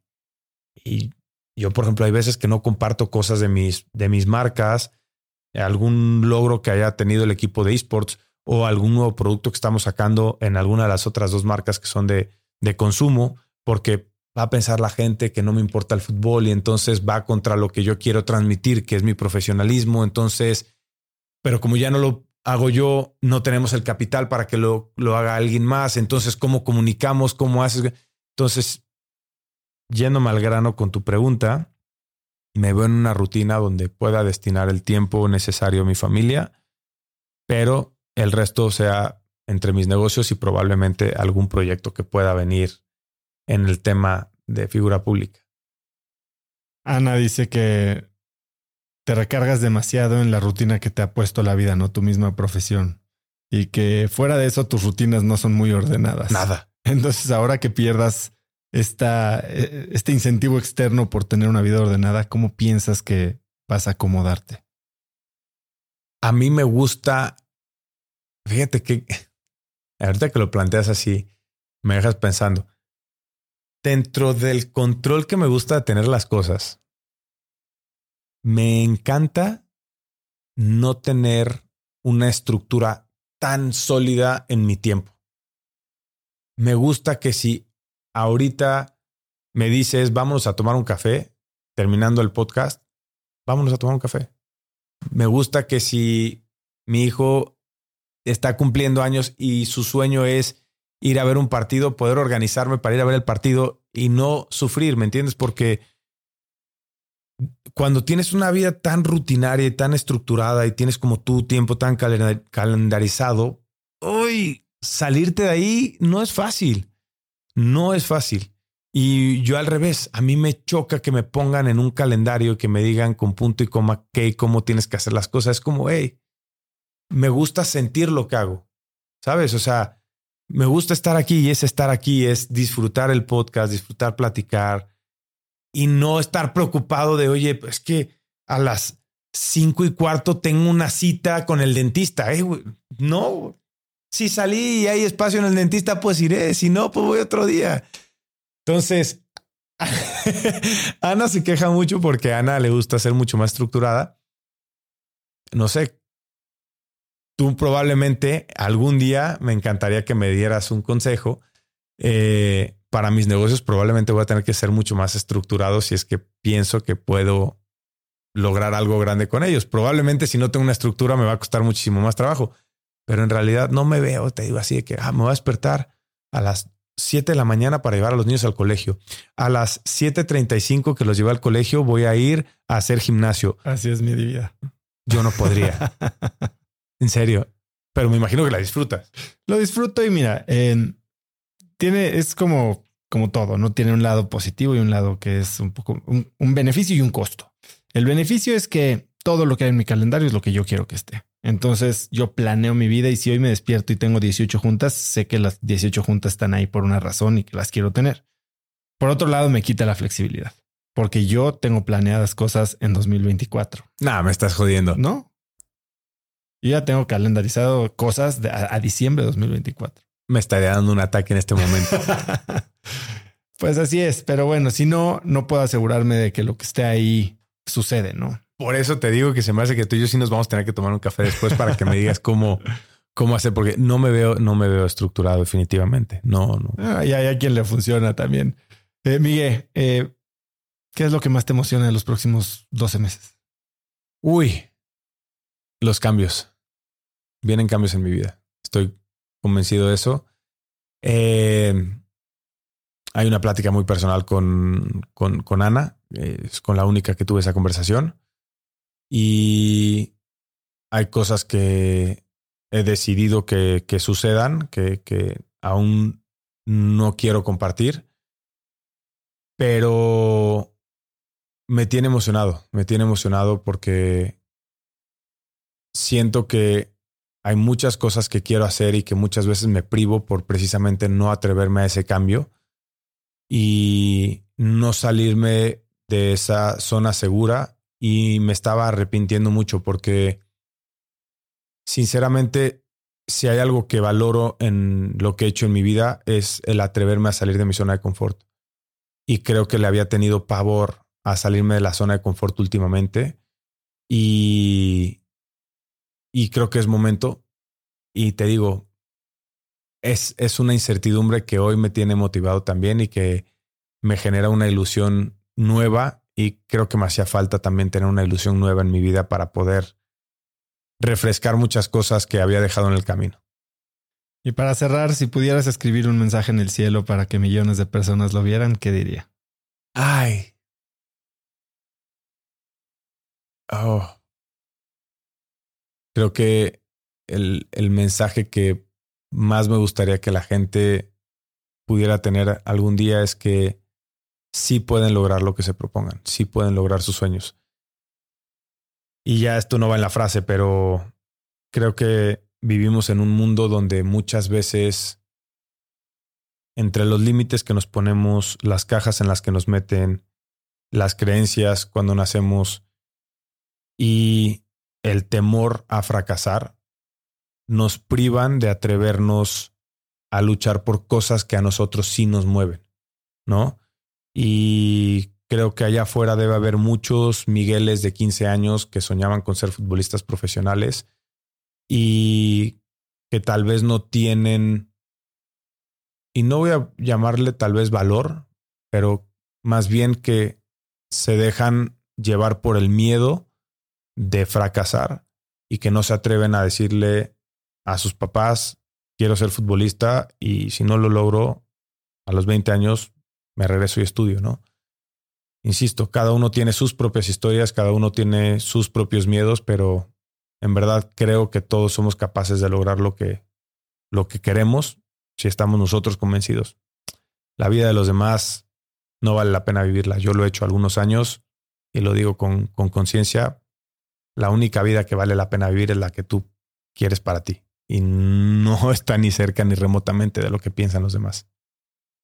Pues Miguel, la verdad es que ha sido increíble platicar contigo. Eres un crack. Eh, yo creo que la mentalidad que has desarrollado, digo, para ser un deportista de élite tienes que tener una mentalidad muy especial, pero yo creo que lo que has vivido y la manera en la que filosóficamente has aprendido de ello es algo de lo que muchos de nosotros nos podemos beneficiar. Gracias por estar hoy aquí. ¿Dónde puede seguirte la gente, contactarte, saber más de tus próximos planes? Eh, mis redes sociales las manejo yo. Eh, son arroba Miguel-Layun, tanto Instagram, eh, Facebook, Twitter, bueno, ex. Ahora ¿Dónde estás más activo? en Instagram es en la que estoy más activo, pero me pueden encontrar en todas, incluyendo Twitch. De repente hago streams, se, estaré mucho haciendo pláticas en vivo a través de esa plataforma. es uno de los, de los planes que tengo a corto plazo y poder compartir con ellos ahí un espacio pues más personal, pero a cualquier, en cualquiera de mis redes sociales, todo lo que vean o escuchen o lean va a ser escrito y publicado por mí, así es que ahí pueden encontrar. ¿Algo más que quieras agregar? Nada, agradecerte a ti por, por este espacio. Creo que eh, al final afuera vemos mucha gente que, que necesitamos escuchar las pláticas que tú tienes aquí a cada uno se le acomoda a uno de tus invitados de manera diferente. Yo he escuchado muchas, he aprendido muchísimo y seguramente como yo hay millones de, de personas que lo han hecho, así es que solamente agradecerte por lo que has hecho y desearte el mayor de los éxitos en lo que venga. Muchísimas gracias. Si te gustó el episodio, lo que más puedes hacer para ayudarme es compartirlo con alguien por cualquier medio. Ayúdame a que los mensajes de Cracks lleguen a más y más personas. También sigue Cracks Podcast en Spotify o suscríbete en YouTube o iTunes y si es ahí, califícanos con 5 estrellas para que más gente nos pueda encontrar.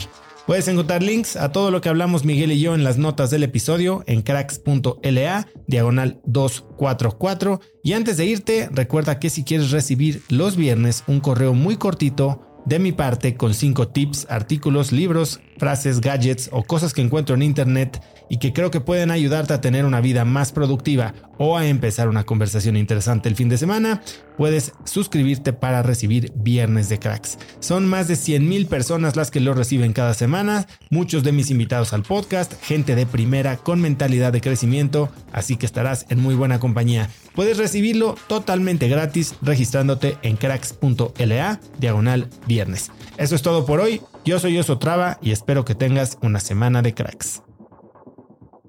Este episodio es presentado por Cracks Mastermind. Cracks Mastermind arranca un nuevo ciclo anual y quiero invitarte a aplicar para ser parte de esta comunidad. Pero, ¿qué es Cracks Mastermind exactamente? Bueno, Cracks Mastermind es una comunidad de mexicanos y mexicanas con negocios exitosos. Pero no solo eso, también compartimos una mentalidad de crecimiento y buscamos vivir intensamente para tener resultados extremos que tengan impacto en nuestras empresas y nuestra sociedad. Como siempre lo decimos en Cracks Mastermind, agradecidos, mas nunca conformes. Fundó esta comunidad en 2021 para darle a sus miembros herramientas y experiencias que les permitieran escalar su negocio e incrementar su facturación al mismo tiempo que escalan el nivel de intensidad y de satisfacción en todos los aspectos de sus vidas. En Cracks Mastermind tenemos un lema, vidas intensas y resultados extremos. Sí hay manera de tenerlo todo, sí podemos crear negocios enormes y tener vidas que en verdad disfrutamos vivir. Si tienes una empresa grande y estás escuchando esto, considera esto como una invitación mía y formal para formar parte de este grupo porque estoy seguro de que podemos lograr todo eso juntos en comunidad. Quedan muy pocos lugares para el ciclo anual, así que si quieres ser parte, llena tu aplicación en cracksmastermind.com y espero verte muy pronto. Una vez más, es cracksmastermind.com. Este episodio es presentado por LAPI Laboratorio Médico. Si bien Cracks es el podcast número uno de negocios y tecnología, he notado que los temas relacionados con el bienestar y la calidad de vida son de los que más interés generan con la audiencia. Cada vez somos más conscientes de la importancia de nuestra salud y debemos aprovechar las herramientas que tenemos a nuestro alcance para mejorarla. LAPI Laboratorio Médico brinda a las compañías herramientas de salud laboral como exámenes de ingreso y análisis médicos periódicos para garantizar la salud de su personal vía unidades móviles en sitio o en sus múltiples sucursales en la República Mexicana. Si quieres elevar la salud de tu personal, LAPI te ofrece asesoría sin costo y 30 días de crédito para cubrir tus necesidades a nivel nacional ingresando a cracks.la diagonal LAPI. LAPI se escribe L-A-P